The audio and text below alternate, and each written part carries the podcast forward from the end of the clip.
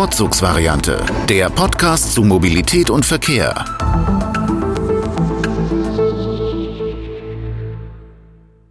Hallo und herzlich willkommen zur achten Folge der Vorzugsvariante. Wie immer charmant an meiner Seite in Berlin Julius. Hallo, wie immer charmant an meiner Seite in Zürich Robert. Hallo Julius. Ja, schön haben wir uns mal wieder zusammengefunden. Ähm, zum Einstieg direkt die Frage an dich. Hast du heute schon was zerschlagen? Ich habe heute äh, leider noch nichts zerschlagen, aber ich würde gerne wahnsinnig, äh, wahnsinnig gerne würde ich Dinge zerschlagen. Vor allen Dingen so eine große rote Eisenbahn, die würde ich wahnsinnig gerne zerschlagen. Na, das ist meine Privatmeinung. das ist deine Privatmeinung. Okay, ja, ich habe mir noch, noch gar keine Meinung gemacht. Ähm, bin auf jeden Fall gespannt, zu welcher Meinung am Ende dann unsere potenzielle neue deutsche Bundesregierung kommt. Ja, da ist ja gerade wieder die große politische äh, Großwetterlage in Deutschland so, dass man dieses, dieses äh, Achtung, wir müssen die DB zerschlagen, ähm, Narrativ gerade wieder auffährt. Und ähm, es ist gerade sehr belustigend, so die, die Nachrichten zu verfolgen rund um, was passiert verkehrspolitisch äh, hinsichtlich auch der aktuellen Koalitionsverhandlungen für eine neue Regierung. Und äh, ich würde sagen, wir das Thema, das sparen wir uns mal auf, bis der Koalitionsvertrag wirklich dann da ist und dann, dass wir dann fundiert darauf nochmal schauen können und dann uns mal auch Gedanken machen, was es so für eine Organisationsstruktur der Eisenbahn in Deutschland eigentlich gibt ne, und geben soll. Genau, ja, da gehe ich auf jeden Fall mit. Ähm, wer weiß, vielleicht gibt es ja am Ende doch noch eine Jamaika-Koalition oder Neuwahlen. Von daher wollen wir da jetzt mal nicht zu früh schon irgendwas äh, besprechen. Das können andere jetzt mal machen. Ja.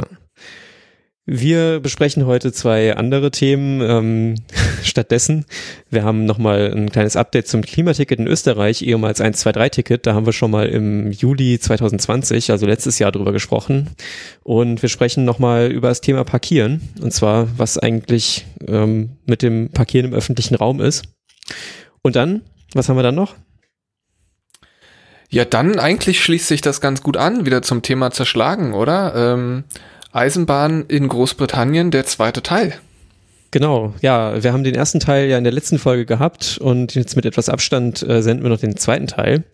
Und wir haben uns dort ja noch mal ein bisschen intensiver auch mit dem Thema An Fahrplanangebot, ähm, Tarife und wie, wie funktioniert das Reisen eigentlich so im Großen und Ganzen als Reisender oder Reisende ähm, beschäftigt. Und das hören wir uns dann heute an in dieser Folge. So machen wir das und äh, ich glaube, jetzt brauchen wir gar keine Zeit zu verlieren und können direkt starten mit der aktuellen Verkehrslage. Die Verkehrslage.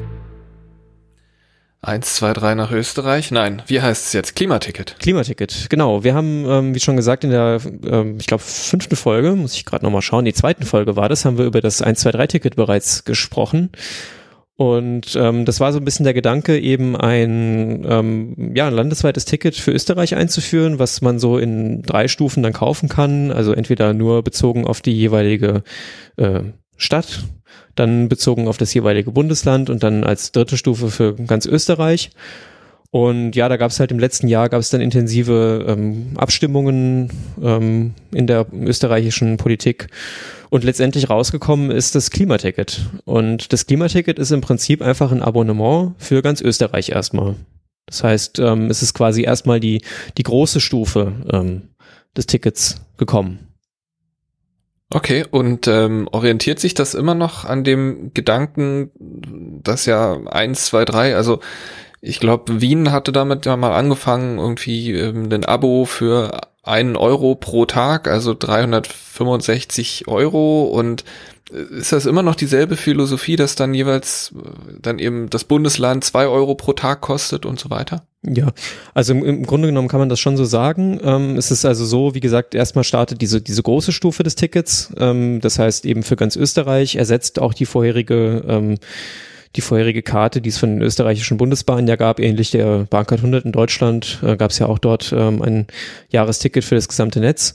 Die Österreich-Card, äh, die wird eben jetzt ersetzt dadurch. Und das Schöne ist halt eben, es ist ähm, ungefähr preislich eben das Dreifache des 365-Euro-Tickets. Also ähm, jetzt erstmal der Preis regulär für Erwachsene wird 1095 Euro betragen, was schon verhältnismäßig günstig ist. Also wenn man mal überlegt, in Deutschland die Bahncard 100 ist so um die, um die 4000 Euro. Was kostet das GA in der Schweiz aktuell? Ähm, das GEA kostet äh, 3800. Ähm, ich kann es kurz nachschauen. Ich habe es äh, hier in meinem Spartopf drin. Ähm, eben 3800 und ähm, 60 Franken sind das im Moment für die zweite Klasse. Okay, also man, man sieht schon, es ist relativ günstig. Ähm, tatsächlich, es war ähm, gar nicht so klar am Ende, ob ähm, das auch für ganz Österreich äh, gültig sein wird, weil insbesondere im Bereich Wien, der örtliche Verkehrsverbund hatte da noch Bedenken hinsichtlich Einnahmeausfällen.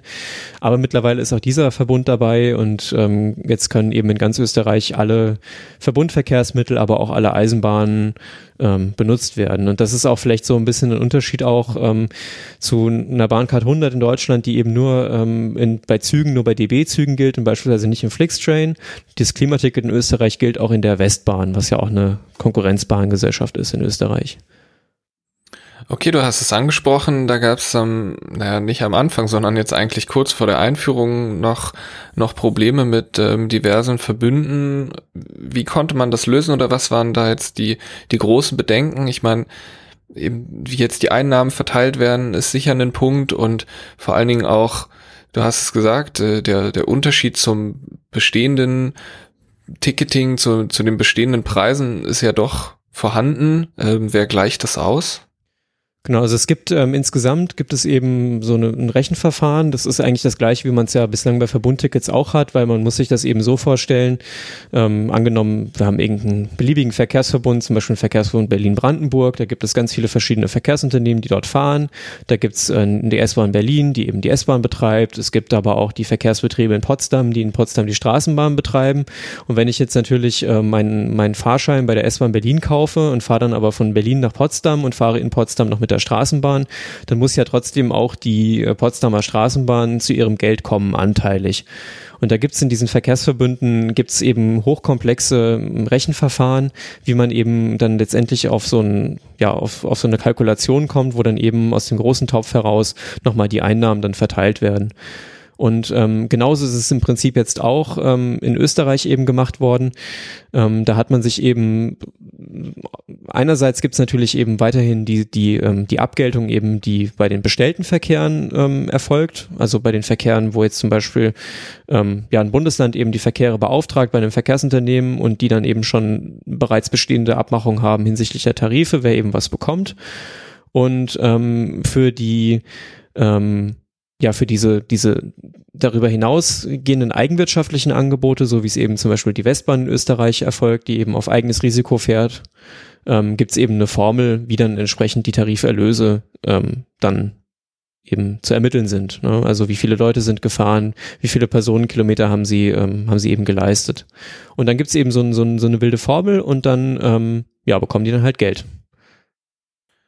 Okay, ich finde das schon relativ interessant, weil ähm, wir genau oder im letzten Sommer darüber gesprochen haben.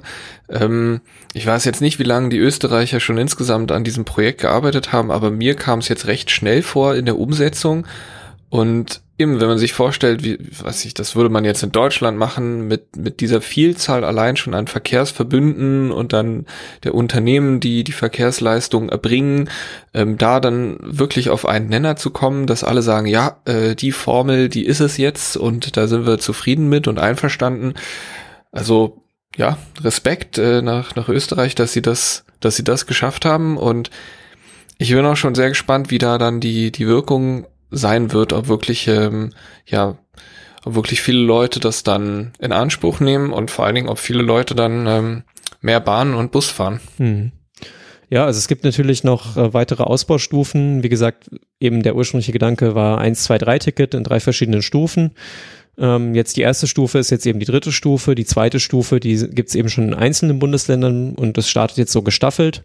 Also jetzt ist zum Beispiel seit Oktober ist in Oberösterreich und in, in, in der Ostregion, das ist ja, sind die Bundesländer rund um, um Wien, die da zusammengeschlossen sind. Es ist seit Ende Oktober erhältlich. Ähm, in Vorarlberg ist es auch jetzt seit November erhältlich. Und ähm, genau in Oberösterreich kommt's noch, äh, in, in der Steiermark, Entschuldigung, kommt's noch. Und ja, Das heißt, es sind noch nicht alle Bundesländer gleich zum Anfang dabei, ähm, diese regionalen Tickets einzuführen. Ähm, das ist halt noch so ein bisschen offen, wann die Verbleibenden sich dafür dazu entschließen. Und ähm, klar, natürlich die, die, die anderen Tarifangebote, die jetzt nicht in Konkurrenz dazu stehen, also billiger sind oder andere, andere räumliche Gültigkeitsbereiche haben, die ähm, bleiben weiterhin bestehen. Das heißt, es wird nicht unter, unter Umständen nicht ähm, einfacher vom, vom Tarifsortiment her. Okay, eine Frage, die mir jetzt noch einfällt, vielleicht kannst du dir auch beantworten. Du bist ja kein Österreicher, ich bin auch nicht in Österreich im Moment. Könnten wir das jetzt auch kaufen, wenn wir jetzt sagen wollen, ah, wir wollen jetzt gerne ein Jahr lang irgendwie relativ günstig mal mit der Bahn Österreich entdecken? Ähm, soweit ich weiß, nicht. Will ich mich jetzt aber auch nicht drauf äh, festnageln lassen, ehrlich gesagt. Aber ähm, so eine Bahncard 100 kann man ja auch einfach kaufen, ähm, wenn man jetzt dann irgendwie zum Schalter okay. geht. Ich weiß jetzt nicht, wie es jetzt in Österreich mit der Bezuschussung aussieht. Aber okay. scheint nicht so zu sein. Dass cool. man da Österreicher sein muss oder Österreicherin. Gut, oder einen Wohnsitz haben muss. Nur wenn man, nur wenn man ein vergünstigtes Ticket äh, haben will. Also es gibt das Klimaticket auch noch in, in ermäßigt und spezial oder beziehungsweise Jugend und Spezial sind, glaube ich, die Stufen. Ähm, wenn man Jugendlicher ist, dann äh, oder Senior ist, dann kostet es nur 821 Euro, also nochmal äh, dann doch äh, knapp 300 Euro billiger. Und dann gibt's halt noch eine Familienkarte, gibt's auch noch, wo man dann ein bisschen ähm, nochmal spart. Also ich finde es ganz nett. Und ach so, das muss man noch sagen ähm, dazu. Es gibt ähm, man kann die jetzt nicht irgendwie für die erste Klasse kaufen, äh, sondern die Eisenbahnverkehrsunternehmen, die eine erste Klasse oder irgendeine höhere Komfortkategorie anbieten, die haben dann eigene Ergänzungskarten. Also man kann sich zum Beispiel bei den ÖBB noch eine ähm, Ergänzungskarte, um dann dort die erste Klasse benutzen zu können, dann kaufen.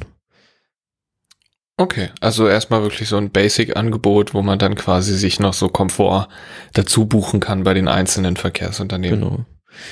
Ja, also wahnsinnig spannend. Ich finde es auch äh, ziemlich gut, dass es geklappt hat. Ähm, das ist ähm, einfach toll, ähnlich wie auch in der Schweiz, eben ein Angebot zu haben, was wirklich überall gültig ist, wo man einfach nicht drauf achten muss, ähm, wo ist es nicht gültig. Und das ist auch so mein größter Kritikpunkt an der Bahncard 100, ähm, dass sie schon verhältnismäßig in vielen Gegenden auch äh, gilt, natürlich im Nahverkehr, in Zügen überall.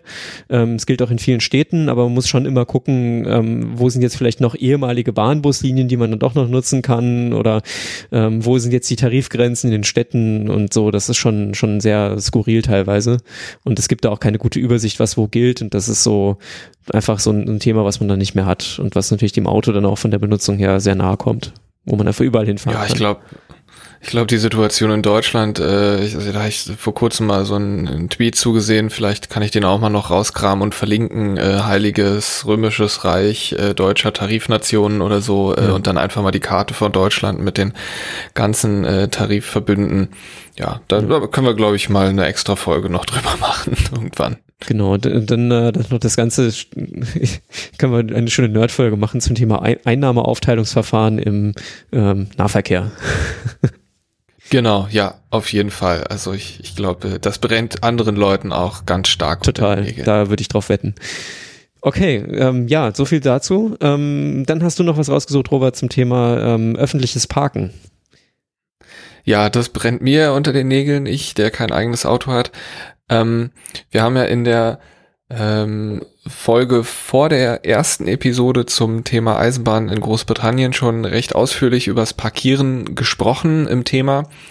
Ähm, und ja, da ist jetzt vor kurzem eine Studie rausgekommen ähm, von der Hochschule Rhein-Main, wo da die Mobilitätsforscherinnen ähm, mal untersucht haben, eine Thematik, äh, und zwar wie viele, wie viele parkende Autos auf öffentlichem Raum könnten denn eigentlich auch privat abgestellt werden, also auf privaten Flächen. Und ähm, ja, das klingt vielleicht im ersten Moment jetzt erstmal komisch. Ja, wieso macht man da jetzt eine Studie? Ich meine, klar, äh, es gibt äh, zurzeit eine große Debatte über den über den Raum in der Stadt, äh, wie will man ihn in Zukunft verteilen, ähm, haben da stehende Fahrzeuge noch äh, so große, ja, so große Ansprüche, wie, wie es jetzt im Moment der Fall ist. Und was die Studie eigentlich ganz gut aufgezeigt hat, ist, dass ähm, es da noch gar nicht so viele Studien zu gibt. Also ähm, man unterhält sich da eigentlich über ein Thema, wo man noch gar nicht so viele Fakten und Zahlen beisammen hat. Mhm. Also was war dann jetzt eigentlich konkret das, das äh, Setting, was Sie dann ähm, was sie untersucht haben. Ja, genau. Also ähm, ich glaube, man kann, man kann noch so zur, zur Erklärung irgendwo ähm, anführen. Eben wenn ich, wenn ich jetzt herausfinden will, wie viele öffentliche Parkplätze es gibt, dann ist das ja relativ einfach. Dann kann ich auf die Straße rausgehen und das einfach mal durchzählen, wie viele Autos stehen draußen. Oder ich kann auch mit einer Drohne drüber fliegen und das dann irgendwie im Video auszählen. Das ist kein Problem. Das Problem ist eigentlich dann eher ähm, rauszufinden, wie viele private Parkplätze gibt's, weil eben dann bewegt man sich auf privatem Grund. Man müsste quasi ähm, einem Einfamilienhaus, Siedlung irgendwie durchgehen, klingeln, sagen, hier können Sie mir mal Ihre Garage zeigen, wie viele Autos passen denn da rein? Oder man müsste in größere Wohnhäuser gehen und da in die Tiefgaragen rein. Und das ist also sehr, sehr schwierig für, für vor allen Dingen für die Städte, die ja auch hauptsächlich das Raumproblem haben auf ihren Straßen, das überhaupt ähm, rauszufinden. Und soweit ich weiß, ist das zumindest im deutschsprachigen Raum auch wirklich so, dass da kaum eine Stadt gibt, die da ja konkrete Zahlen zu hat. Ähm, zum Teil wäre das wahrscheinlich über die Baubewilligungen irgendwie möglich. Da ist ja dann oft festgeschrieben, wie viele Stellplätze müssen erstellt werden. Genau. Und mm, ja, und eben die, die Forschenden dort, ähm, an der Hochschule Rhein-Main, die haben das eben dann auch nicht so gemacht, dass sie quasi inkognito in irgendwelche Tiefgaragen gestöbert sind und dann da die Stellplätze ausgezählt haben, sondern sie haben sich, ähm, sie haben sich eines kleinen ähm, Tricks beholfen. Und zwar ähm, haben sie ein Untersuchungsgebiet definiert, das ist in Darmstadt A Heiligen. Und ähm, ja, da wird wohl regelmäßig ähm, gibt es da irgendwelche Karnevalsaktivitäten in einem begrenzten Gebiet, wo dann Straßen abgesperrt werden, beziehungsweise dann äh, es Parkverbot gibt, abschnittsweise. Und ähm, ja, da hat man dann quasi gezählt äh, auf den Straßen, die äh, für diesen Umzug dann genutzt werden, für den Karnevalsumzug. Hat man eben vorher gezählt, wie viele Autos stehen dort abgestellt und dann hat man an dem Tag nochmal gezählt, an dem dann der Karnevalsumzug stattfindet, ganz früh morgens wo eigentlich schon ein Parkverbot ähm, vorhanden war und hat dann daraus so ein Stück weit geschlussfeuert, okay, also die Autos, die jetzt hier noch stehen, das sind wahrscheinlich die, die eben keinen privaten, adäquaten Stellplatz haben und hat das dann so ins Verhältnis gesetzt, um mal so ein, so ein Gefühl dafür zu bekommen, ja, also eben wie viele Fahrzeuge könnten denn eigentlich auch auf privatem Raum abgestellt werden und sie kommen dann auf einen Wert, jetzt in dem Fallbeispiel, ähm, dass sie sagen, also zwei Drittel der, Fahrzeuge, die sonst auf der Straße standen, ähm, die kann man anscheinend auch privat abstellen. Ja, ist schon eigentlich äh, eigentlich interessant. Das ist natürlich jetzt erstmal nur so so eine eine Stichprobe. Ne? Das, ich ich habe gedacht, also es ist schon es ist schon ein bisschen gewagt jetzt dann daraus jetzt große Schlüsse zu ziehen aus dieser aus dieser einen Situation, aber es ist natürlich schon wahnsinnig interessant und das sieht man ja auch so ein bisschen, wenn man so durch Wohngebiete läuft. Äh, die die Leute, die stellen einfach das Auto aus es waren ja ein paar Gründe genannt, ne, in der, in der Studie, zum Beispiel was Bequemlichkeit wird dann einfach vor der Haustür geparkt, weil äh, man hat irgendwie Garagen, wo man dann sonst rangieren müsste und so. Ähm, ja, oder man hat dummerweise ein Auto gekauft, das zu groß ist für die eigene Garage. Ja. Ne? Das, äh, es geht so schnell. Ja, oder was ich auch sehr schön fand, und das war mir noch gar nicht bewusst, dass dieses, dass dieses Instrument gezogen werden kann, ähm, wenn, wenn zum Beispiel Leute, ähm, Leute in ihrer Garage einfach einen Hobbykeller oder einen Hobbyraum draus gemacht haben und dann das Auto vor der Garage parken müssen, weil die Garage ähm, ja ähm, dann halt blockiert ist. Und das fand ich eigentlich interessant, weil dann kann man einfach mal die Bauaufsicht anrufen, die soll mal da vorbeigehen, weil das ist ja dann eine Fehlnutzung. Ist ja, dafür ist ja gar nicht genehmigt. Das, äh, das finde ich schön, das sollte man mal machen. Also wenn, wenn ihr eure Nachbarn nicht okay. leiden könnt und die haben in der Garage einen Hobbyraum, dann kontaktiert die Bauaufsicht. Okay, wir verlinken die, die Kontaktdaten. alle Bauaufsichten im deutschsprachigen Raum, genau. Ja, ähm, ich glaube, ich glaube, das, das ist eigentlich auch schon der Punkt, den ich jetzt zu dem Thema mal machen wollte. Ähm, wir verlinken euch natürlich die Studie auch. Es ist nicht, es ist jetzt nicht so viel Papier, das kann man sich wirklich schnell mal, schnell mal zu Gemüte führen und mal kurz durchlesen.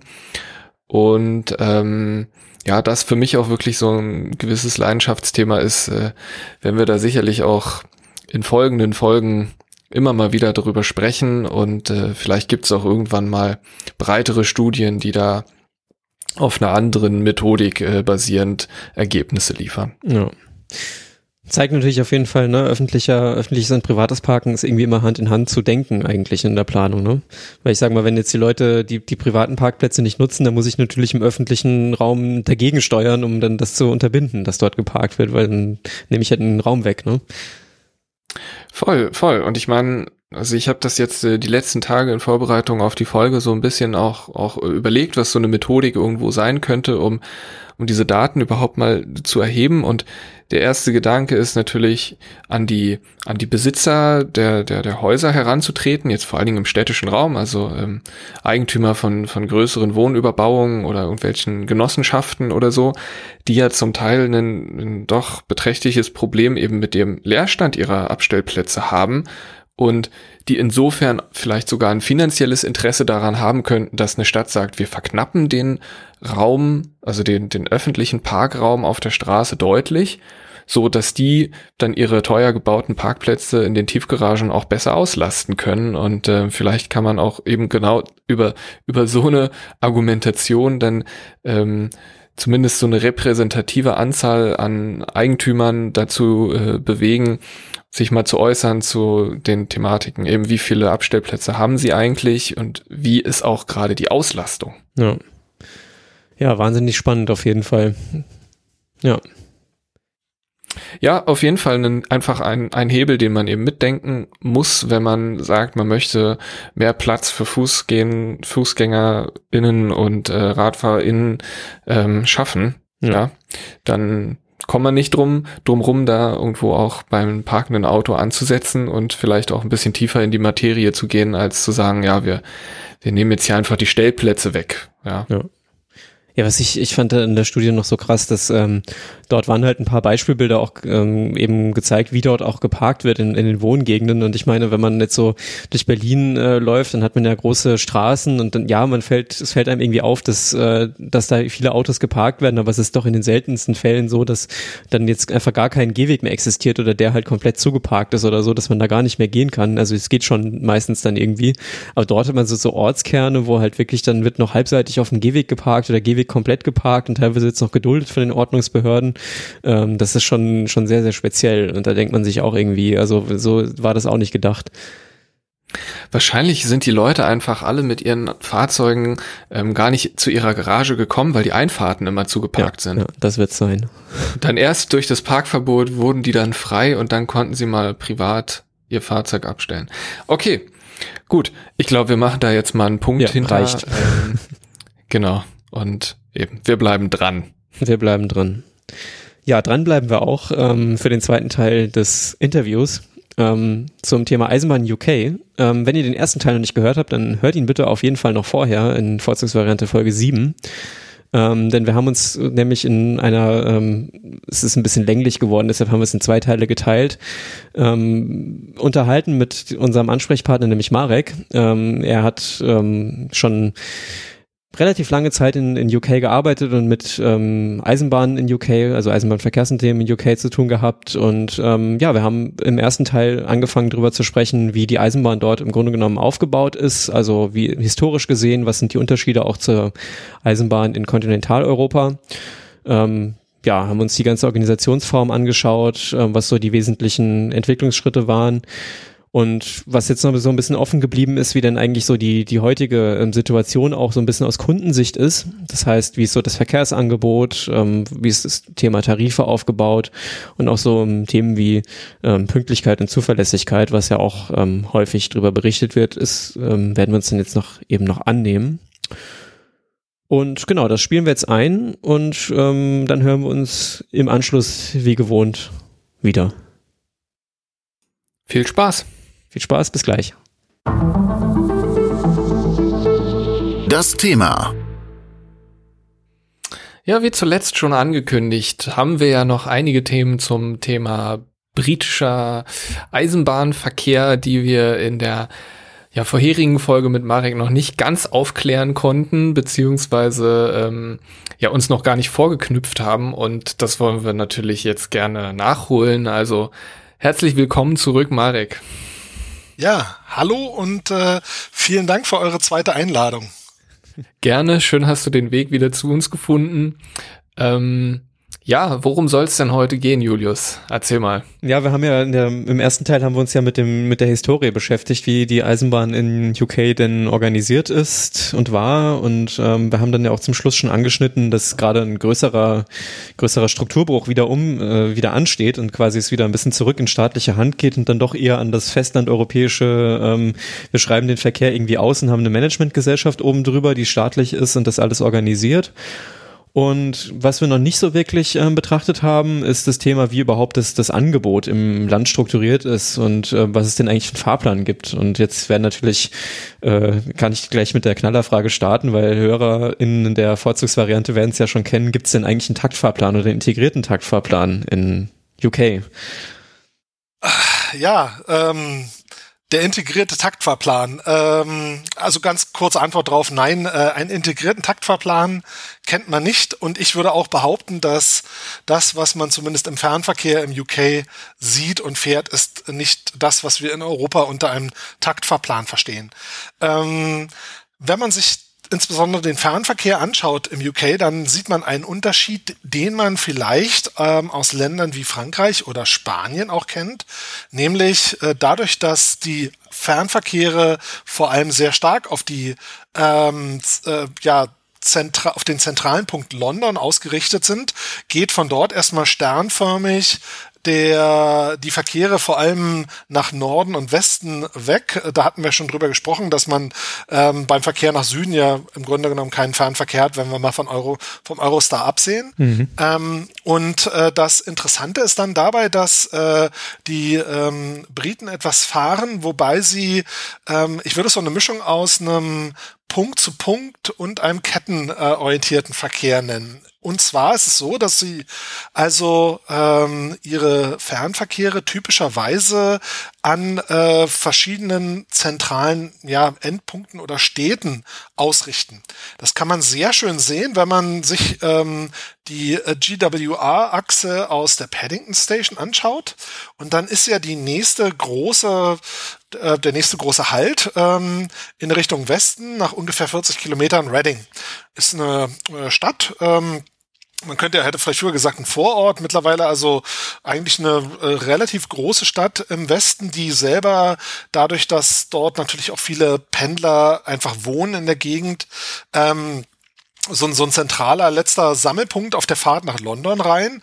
Und ähm, wenn man sich dort hinsetzt, kann man sehr schön sehen, wie dort aus der Paddington Station heraus ähm, im kurzen Zeittakt hintereinander die Züge kommen, die dann auf dieser Westachse weiterverkehren. Zum einen in Richtung ähm, ja, Südwestspitze äh, Englands, also Cornwall, ähm, Penzance äh, am, am, am äh, Ende und ähm, dann in Richtung äh, ähm, ja, südliches Wales, ähm, beziehungsweise äh, manchmal eben auch noch nach Oxford. Also im Grunde genommen spreizen sich dann so ab ähm, äh, Ox, äh, ab, ab Reading die Verkehre äh, voneinander auf. Parallel dazu sieht man sowas auch auf der East Coast, äh, West Coast Mainline, zum Beispiel in Crew, wenn dann die Verkehre sich ähm, in Nordengland in die Richtung äh, Manchester, Liverpool, Leeds auf, aufspreizen und dann wirklich ähm, mit diesen Zielen ähm, verkehren. Und jetzt könnte man sagen, das ist ja etwas, was man zum Beispiel in Deutschland auch vom äh, Ost-West-ICE-Verkehr äh, kennt, ähm, aus Berlin heraus in Richtung äh, Hannover und dann weiter ja in, in Hamm, diese berühmte äh, Zugteilung. Stadt der Zugteilung, ähm, ja. Oder Stadt, ja, genau, die Stadt der Zugteilung. Jetzt könnte man ja annehmen, dass es eigentlich im UK das auch danach schreit, aber tatsächlich ist die Eisenbahninfrastruktur einfach jetzt nicht für äh, solch lange Züge geeignet. Also äh, lange Zeit äh, war ja mh, auch beim Eurostar eben oder war der Eurostar eben die einzige Strecke, wo wirklich lange Züge verkehrt sind und das war auch wirklich ein Zwang, der eher durch den Eurotunnel kam, denn dort hatte man ja dieses Prinzip des äh, der der äh, abtrennbaren Hälften mhm. ähm, und damit war also klar, dass man ähm, äh, vor allem bei der ursprünglichen Strecke, die dann äh, nach Süden London Waterloo hineingeführt hat, dass man da einfach ein bisschen was infrastrukturseitig machen musste, um diese langen Züge auf dem Netz auch wirklich ähm, äh, zu ermöglichen. Aber ähm, ansonsten ist äh, äh, der Fernverkehr, wenn man sich anschaut, also tendenziell eher so ein, so ein, äh, ich sag mal, Punkt zu Punktverkehr mit äh, teilweise ja so äh, leicht überlagernden Haltemustern. Das wird sehr interessant und da gibt's auch wunderbare ähm, Grafiken zu auf der neu zu bauenden ähm, HS2, dieser neuen Hochgeschwindigkeitsstrecke, die dann also aus London über Birmingham in, in den äh, Nordwesten Englands führen soll. Dort äh, sieht man ja heute schon die äh, geplanten Fahrplanmuster die also auch sehr dichten Takt vorsehen. Und das Interessante ist dort wirklich, dass ähm, ich sag mal, aus, aus, einem, aus einer deutschen Sicht heraus kennt man ja im Fernverkehr so dieses Herangehen wie äh, mit Kassel-Wilhelmshöhe ähm, oder vielleicht sogar mit Montabaur. Ähm, also sozusagen, dass man versucht, die Bahnhöfe entlang der Hochgeschwindigkeitsstrecke zu etablieren und dort zu halten ähm, und dann im Zweifelsfall also auch so ein bisschen, das hat man ja vor allem bei der ersten äh, Neubaustrecke da, oder der zweiten dann zwischen Hannover und Würzburg auch versucht, so ein bisschen ähm, eben zwar die Neubaustrecke dann in Bestands, äh, äh, Bestandsteile des Netzes so einzuführen, dass sie doch noch irgendwo ähm, ein Übergang äh, in Fulda oder Kassel existiert oder Göttingen, aber dass sie trotzdem ähm, ja, also dass das Teil dieser dieser dieser Neubaustrecke ist und dass man nicht das Gefühl hat, wie man eben auch zum Beispiel in Frankreich ja auf den TGV-Strecken das sieht äh, mit Orten so wie Massy oder so, also im Grunde komplett neu gebaute Hochgeschwindigkeitsbahnhöfe, die eigentlich fern von jeglicher existierender Infrastruktur liegen. Mhm. Und das ist ja etwas, was wir in Deutschland vielleicht mit Montabaur und Limburg so ein bisschen äh, äh, erlebt haben. Aber ansonsten ist das ja für, für deutsche Verhältnisse ähm, wahrscheinlich eher ein un, unüblicher Ansatz. Und die Briten ähm, versuchen dann also dort eher ähm, eben nicht mit langen Zügen und vielen Halten, sondern eher mit diesen ähm, sehr dicht im Takt hintereinander, nicht im Takt, in sehr dichter Abfolge hintereinander verkehrenden Zügen ähm, diese, ich sag mal, diese zentralen Spots, die sie ja erreichen wollen, wie Liverpool, Manchester, ähm, ähm, Leeds oder dann nachher dann Glasgow, teilweise auch ähm, äh, auf dieser HS2 zum Beispiel, dass dann Züge einfach nur rausgehen nach Birmingham ähm, und dann von Birmingham aus ähm, teilweise auch noch auf Altstrecken sozusagen weiterverkehren, dass man also das so ein bisschen, ähm, ja, ich würde vielleicht sagen, fächerförmig ähm, äh, aufgliedert. Gibt's und denn, dabei ganz klare Ansage, kein Takt, also typischerweise eigentlich kein im klassischen Sinne Taktverkehr, zumindest nicht im Fernverkehr. Gibt es denn dann so eine Art Integration oder äh, Koexistenz zum Regionalverkehr, dass man halt sagt, also ich kenne es jetzt aus Deutschland zumindest, dass man auch ähm, gerade, es gibt ja auch Schnellfahrstrecken, zum Beispiel Nürnberg, Ingolstadt, München, wo es ja auch einen Regionalverkehr gibt, der dann aber an den Zwischenstationen hält und sozusagen so ein, so ein Zwischenangebot einfach schafft zwischen dem Fernverkehr und dem Regionalverkehr. Wie ist das organisatorisch abgebildet in UK? Da kommen wir jetzt wieder auf dieses Franchise-System und da ist das Interessante, dass wenn man sich diese drei großen Strecken nach Norden anschaut, also die West Coast Mainline. Dann in der Mitte ähm, diese Strecke, die in die Midlands verkehrt, ähm, also äh, hoch dann nach äh, ja, Nottingham, äh, Sheffield ähm, und die East Coast Mainline, ähm, dass diese interessanterweise aus London heraus alle für den Nahverkehr ein zweites Franchise haben.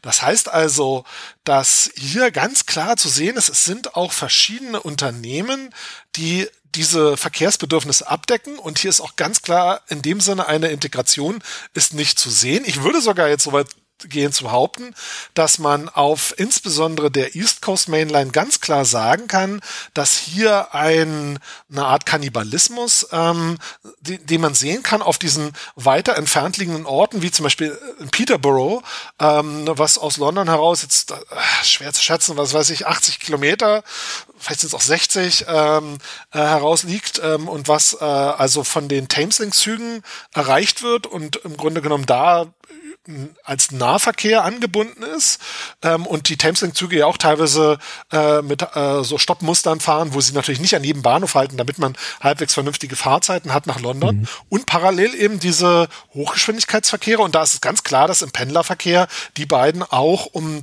denselben Markt ähm, ähm, ja, Wettbewerb betreiben. Und es ist auch zum Beispiel bekannt, dass ähm, eine East Coast Mainline, ähm, das äh, weiß ich von einem Kollegen, der also weiter nördlich wohnt und häufiger nach London fährt und der dann immer erzählt hat, dass er ähm, äh, zum Beispiel regelmäßig, ähm, wenn er die Züge erwischt, die zu einer zur Peak Hour äh, etwa in Höhe Peterborough sind, dass er dort sehr günstig aus dem Norden heraus erste Klasse Tickets buchen kann, weil sie natürlich auch ganz klar versuchen, die zweite Klasse für Pendler in dem Bereich, äh, wo sie dann auch für Pendler interessant sind, freizuhalten. Und dementsprechend auch durch ein entsprechendes Yield-Management versuchen also äh, die von weiter nördlich kommenden Fahrgäste im Zweifelsfall dann auch durch günstige Angebote aus der zweiten Klasse rauszuhalten. Also wo ganz deutlich zu sehen ist, ähm, dass sich hier unterschiedliche Bedürfnisse ergeben. Das Interessante ist, dass nach Westen die GWA als einzige dieser großen wirklich beides macht, nämlich Nahverkehr und Fernverkehr betreibt und hier dann auch so, so eine Art äh, Kannibalismus vielleicht auch weniger existiert. Am Ende ist es aber so, dass wenn ich mir vom das, das äh, die, das Ticketing dort anschaue, dann spielt es keine Rolle. Ich kaufe ähm, die Fahrkarten nicht mit einer Zugbindung, also natürlich kann ich mit einer Zugbindung kaufen, aber nicht mit einer, sagen wir, Zuggattungsbindung. Also ich kann mir keine Regionalfahrkarten in dem Sinne kaufen oder Fernfahrkarten, sondern ich kann dann im Zweifelsfall für die ähm, Vollpreisfahrkarte analog wie wir es ja zum Beispiel aus der Schweiz kennen, ähm, jede Zuggattung mhm. sozusagen benutzen und bin da nicht irgendwie gebunden. Ähm, und äh, dann sieht man, ich meine, wir müssen vielleicht, um mal so ein Verhältnis zu bekommen, um über über über ähm, äh, solche Preise für Jahreskarten zu sprechen. Ähm, ich, äh, also ich sag mal, im, im Großraum Berlin, da kennt man ja die, die Preise in etwa und ich glaube, da ist für eine Jahreskarte für die Zone C, ähm, das ist also sozusagen der umliegende Bereich um Berlin herum, weiß nicht, 1100 bei Euro. 1100 Euro, ja. Mhm. Äh, wie so in dem Dreh liegt man. Ähm, in, äh, in der, auf der GWA, wenn man eben genau diese Verbindung London-Reading äh, wählt ähm, und dort eine Jahreskarte bucht, dann muss man sich zum einen im Klaren sein, dann bekomme ich exakt eine Fahrkarte, die auf der Strecke London-Reading gültig ist. Das heißt also, ich habe damit nicht die U-Bahn in London dabei, ich habe da keinen Bus in Reading dabei, sondern kommt alles noch on top obendrauf. Ähm, und dafür zahle ich circa 6000 Pfund für diese Fahrkarte, Jahresfahrkarte. Ähm, und damit kann ich mir sicher sein, dass egal welchen, welchen Zug ich da nehme von GWA, ich werde vermutlich in der Peak Hour Jetzt vielleicht nicht, aber sonst eigentlich immer stehen müssen. Die Wahrscheinlichkeit, dass ich da einen Sitzplatz kriege, ist relativ niedrig, ähm, denn die sind halt wirklich extrem voll in der jeweiligen Lastrichtung. Und ähm, das heißt aber, das kann trotzdem, das funktioniert für GWA, das Angebot, weil sie halt ähm, eigentlich ja relativ konkurrenzlos sind, wenn man sich natürlich die Alternativen mit dem Auto nach London hineinzufahren anschaut, dann ist es immer noch günstiger. Ja. So, und dann kommt natürlich immer noch eben der, der Preis für die, für die U-Bahn-Fahrkarte äh, in London obendrauf. Da ist man mit Zone 1, 2 ist man so normalerweise mit, mit äh, ich weiß nicht, 70 Euro im, im Monat dabei, ähm, also äh, oder 60. Also das, ähm, das kommt noch on top. Das heißt also, dementsprechend sind, sind ähm, auch die Preise. Und dann muss natürlich so ein Unternehmen auch versuchen, ja, so ein bisschen Auslastungssteuerung äh, vorzunehmen. Aber wie gesagt, da ist GWA auf der anderen Seite natürlich auch ein bisschen eine Ausnahme, da sie ähm, auf ihrer Strecke eben wirklich mehr oder weniger, ist nicht ganz hundertprozentig richtig, aber sie sind mehr oder weniger konkurrenzlos. Man kann tatsächlich aus Reading auch äh, mit äh, Southwest äh, Rail, Railways ähm, im Grunde genommen eine, noch eine zweite Strecke fahren, die dann aber so ein bisschen von Süden, ich glaube nach Waterloo oder Victoria Station nach London fährt. Da ist man aber sehr viel länger unterwegs als auf dieser klassischen äh, Weststrecke. Das ist vielleicht dann mal ein neues Beispiel, wenn in der Schweiz wieder über die hohen Bahnpreise gejammert wird. Also den Preis, den du da genannt hast, einfach nur für diese eine Strecke, um nach London reinzufahren, ne, zu dem Preis bekommst du ja in der Schweiz quasi einen, also im Jahr zwei äh, Generalabonnements, mit der du zweite Klasse durch die ganze Schweiz fahren darfst. Ähm, das ist und die Löhne sind ja auch noch mal unterschiedlich. Ähm, das ist das ist richtig, finde ich richtig krass, wie teuer das da ist. Naja, tatsächlich ist ja das interessanterweise so, wenn man sich das anschaut. Wir hatten ja in der ersten Folge über diese Franchise-Verträge geredet und den Ansatz, dass ähm, der Franchise-Vertrag gewonnen wird von dem, der entweder den höchsten Premium an die Regierung zahlt oder die niedrigsten Subventionen erhält. Und tatsächlich ist es so, dass äh, in der Einnahme-Ausgaberechnung für Premiums und Subventionen war vor der Covid-Krise die Einnahmen war etwas leicht höher als die Ausgaben, die die Regierung hatte. Das heißt, rein betrieblich gesehen hat man aus den Einnahmen der Fahrgäste und den daraus gezahlten Premiums der Franchises die anderen Franchises, welche Subventionen erfordert haben, gezahlt. Natürlich sind da keine Infrastrukturkosten dabei. Also das heißt, die alle Investitionen, das waren dann nochmal zusätzlich sechs Milliarden Pfund, ähm, die für Erneuerung und äh, Neubau äh, investiert wurden, die sind natürlich da nicht reingerechnet. Aber tatsächlich rein aus Betriebssicht gesehen ist es so, dass man im UK sehr viel stärker den Nutzer der Eisenbahn an den Kosten beteiligt. Ganz eindeutig. Das muss man auch sagen. Und das ist auch für jemanden, der aus der Schweiz, aus Deutschland, aus Österreich kommt, wahrscheinlich auch wirklich ungewöhnlich und ähm, verändert dann auch nochmal den Blick. Wenn man allerdings natürlich die Preise für Immobilien sich anschaut, ist es eben genau diese Abwägung, die häufig getroffen wird und die dabei auch wieder genau mit reinspielt, dass ähm, das eine Gesamtbetrachtung ist. Und äh, jetzt, wenn man einen Blick auf die Eisenbahn wirft, habe ich also, ich hatte natürlich auch viel mit Eisenbahnern zu tun. Ähm, nun ist es so, dass Eisenbahner, ähm, also wenn man länger und bei der Eisenbahn schon ist und vielleicht sogar noch British Rail Zeiten stammt, kann es sogar sein, dass man dort sehr günstige Pässe, also mit Freifahrten und allem noch hat aus dieser Zeit als Vergünstigung. Aber typischerweise ist es selbst ähm, so, dass die Eisenbahner, also die selbst, also so äh, junge Eisenbahner, die jetzt wirklich erst äh, 25, 30 Jahre alt sind und dementsprechend in der Industrie vielleicht fünf bis zehn Jahre arbeiten, dass auch die ähm, zumindest zwischen 25 und 50 Prozent ähm, Rabatt auf Fahrkarten bei allen EVUs bekommen, auch auf ihre Pendlerfahrkarten. Und nicht nur bei ihren eigenen äh, Arbeitgebern, sondern eben auch bei anderen EVUs. Und dass man deswegen interessanterweise bei Eisenbahnen in London sehr viele hat, die auch von sehr weit reinpendeln, weil es sich für die nochmal besonders lohnt. Ähm, die also ähm, da nicht ganz so hohe Kosten haben. Das, das ist ganz interessant, das Phänomen, ähm, dass also Leute bis hin nach äh, Derby, äh, aus London nach Derby äh, pendeln. Das, wenn man sich das anschaut, das ist also diese äh, Berlin-Wolfsburg-Verbindung jeden Tag oder vielleicht sogar Berlin-Hannover Hannover-Verbindung jeden Tag. Das äh, äh, ist äh, ja sowohl finanziell als auch zeitlich muss man sich das auch erstmal sozusagen leisten können oder wollen ähm, und das nicht zu unterschätzen. Okay, okay, aber, aber normale Menschen, also das würde mich auch nochmal interessieren. Ähm, wie verlässlich sind denn dann auch diese Preise? Weil du hast das ja gesagt, das äh, spielt ja in vielen Ländern eine Rolle, wo, wo wohne ich dann, wenn ich es mir im Ballungsraum vielleicht nicht leisten kann oder wenn ich mir einfach den Lebensstil, den ich haben möchte oder die Behausung, die ich haben möchte, nicht leisten kann. Ich ziehe also irgendwie raus, rechne mir das dann aus, so und so viel Geld brauche ich, um noch reinzupendeln, so und das lohnt sich. Und jetzt hatten wir in der ersten Folge auch gesagt, das Franchise-System, der Betreiber kann sich wechs kann, kann wechseln, es kann vielleicht auch so insgesamt Verschiebungen geben, wo aus, aus welchen Strecken bekommt der Staat mehr Geld, wo muss er mehr Geld investieren. Also wie verlässlich ist das, wenn ich jetzt sage, ich baue jetzt irgendwo da draußen, baue ich jetzt ein Haus oder kaufe ein Haus für ja immer noch eine Menge Geld, glaube ich, im Umland von, von London. Ja, also äh, tatsächlich, ich habe mich im Detail nicht äh, mit den äh, Tarifen da beschäftigt, aber tatsächlich ist es äh, Teil der äh, Franchise-Verträge, ist diese Bindung für Tarife speziell von Pendlerfahrkarten. Das heißt also, da ist eine gewisse Tarifbindung und die ist ähm, zur Inflation ähm, oder wurde oder, oder ist an die Inflation gebunden. Das heißt, hier hat man relativ verlässliche Preise. Die Preisentwicklung hat sich auch, also die ist nicht erst mit dem mit der Privatisierung so entstanden, sondern die hat sich also kontinuierlich aus den Preisen von British Rail heraus entwickelt. Ähm, nichtsdestotrotz sind die Preise in den 90er Jahren stark für einzelne Verbindungen angestiegen, aber das hat dann vor allem nicht die Pendlerfahrkarten, sondern Einzelfahrkarten betroffen die haben sich ähm, teilweise für Peak, für, für den, für den äh, Spitzenverkehr stark verteuert.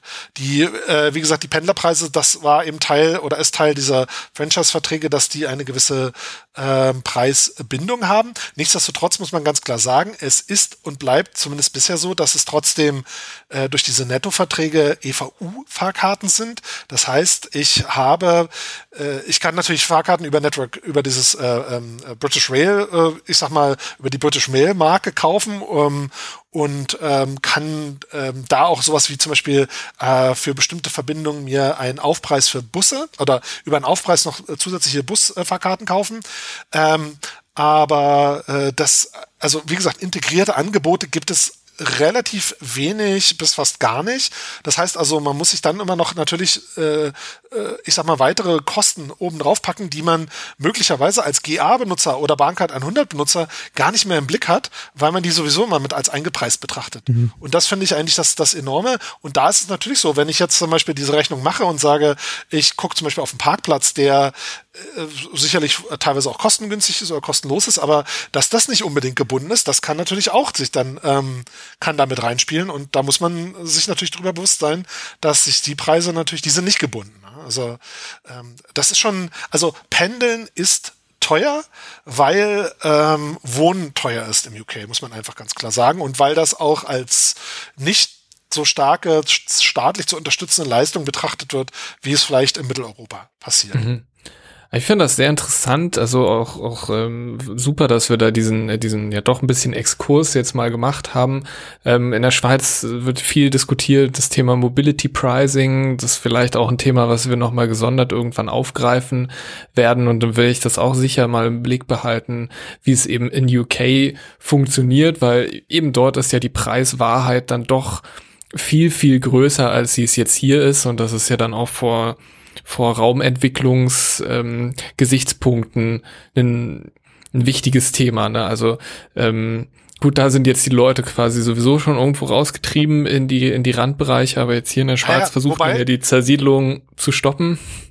Ja. Wobei man jetzt ja dazu sagen muss, und dann habe ich natürlich mir das auch mal angeschaut und dachte so, na gut, dann ist das so im Großraum London. Das ist ja so die, ich sag mal, äh, das Narrativ, was man so kennt. Tatsächlich ist es aber so, dass auch in den eigentlich immer so als schwächer betrachteten ähm, Ballungsräumen, vor allem in Birmingham, aber auch im Norden Englands, dass die Hauspreise extrem hoch weiterhin sind und dass dort natürlich jetzt im nächsten Schritt immer mehr Städte dieses Thema der City Maut angehen und eben weil du gerade das, äh, die, das Mobility Pricing ähm, ähm, nennst, dass auch diese äh, Themen dort jetzt stärker in den Fokus rücken, nachdem London das vorgemacht hat und dort gezeigt hat, dass da also auch noch Potenziale genau für die Entwicklung von städtischen integrierten Verkehrssystemen liegen, dass ähm, im Grunde genommen dort sich analog äh, Dinge abspielen und dass es nicht bedeutet, dass wenn ich mir mich entscheide, in eine andere Region sozusagen zu ziehen, die vermeintlich äh, schwächer äh, ausgeprägt, ausgeprägt ist oder, oder vermeintlich schwächer entwickelt ist, dass ich dort dann,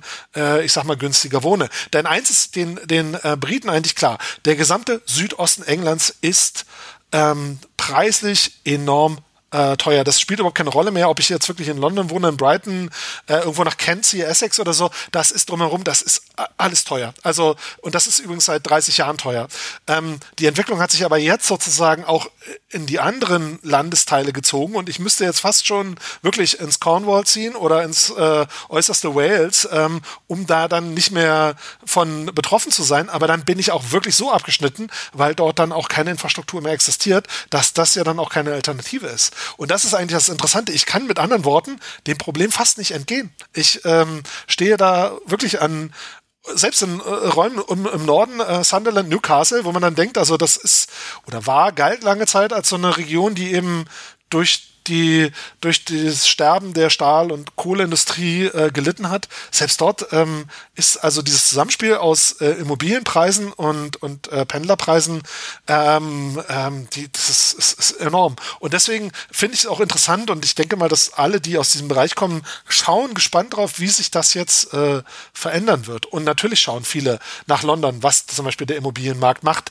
Denn eine Sache ist ja auch interessant und das ist auch etwas, was mich wirklich fasziniert hat, dass ähm, dieses, also der erste Gedanke wäre, ich Arbeitgeber in London und ich wüsste, dass meine, meine Arbeitnehmer unter diesen hohen Preisen leiden, wäre natürlich der erste Versuch. Was kann ich dafür tun, dass, dass ihr vielleicht in, nicht in Peak Hours fahren müsst, um vielleicht sogar günstiger zu fahren? Das ist aber so, dass dieser Bürobeginn um neun Uhr so viel etablierter noch im Vereinigten Königreich war, zumindest bis vor der Covid-Krise, ähm, als es äh, in, in Deutschland der Fall ist. Das hat mich wirklich enorm fasziniert. Und natürlich ist auch ein, ein Teil der, äh, ein, ein, äh, oder teilweise der Grund für diese hohen Auslastungen zu bestimmten Zeiten.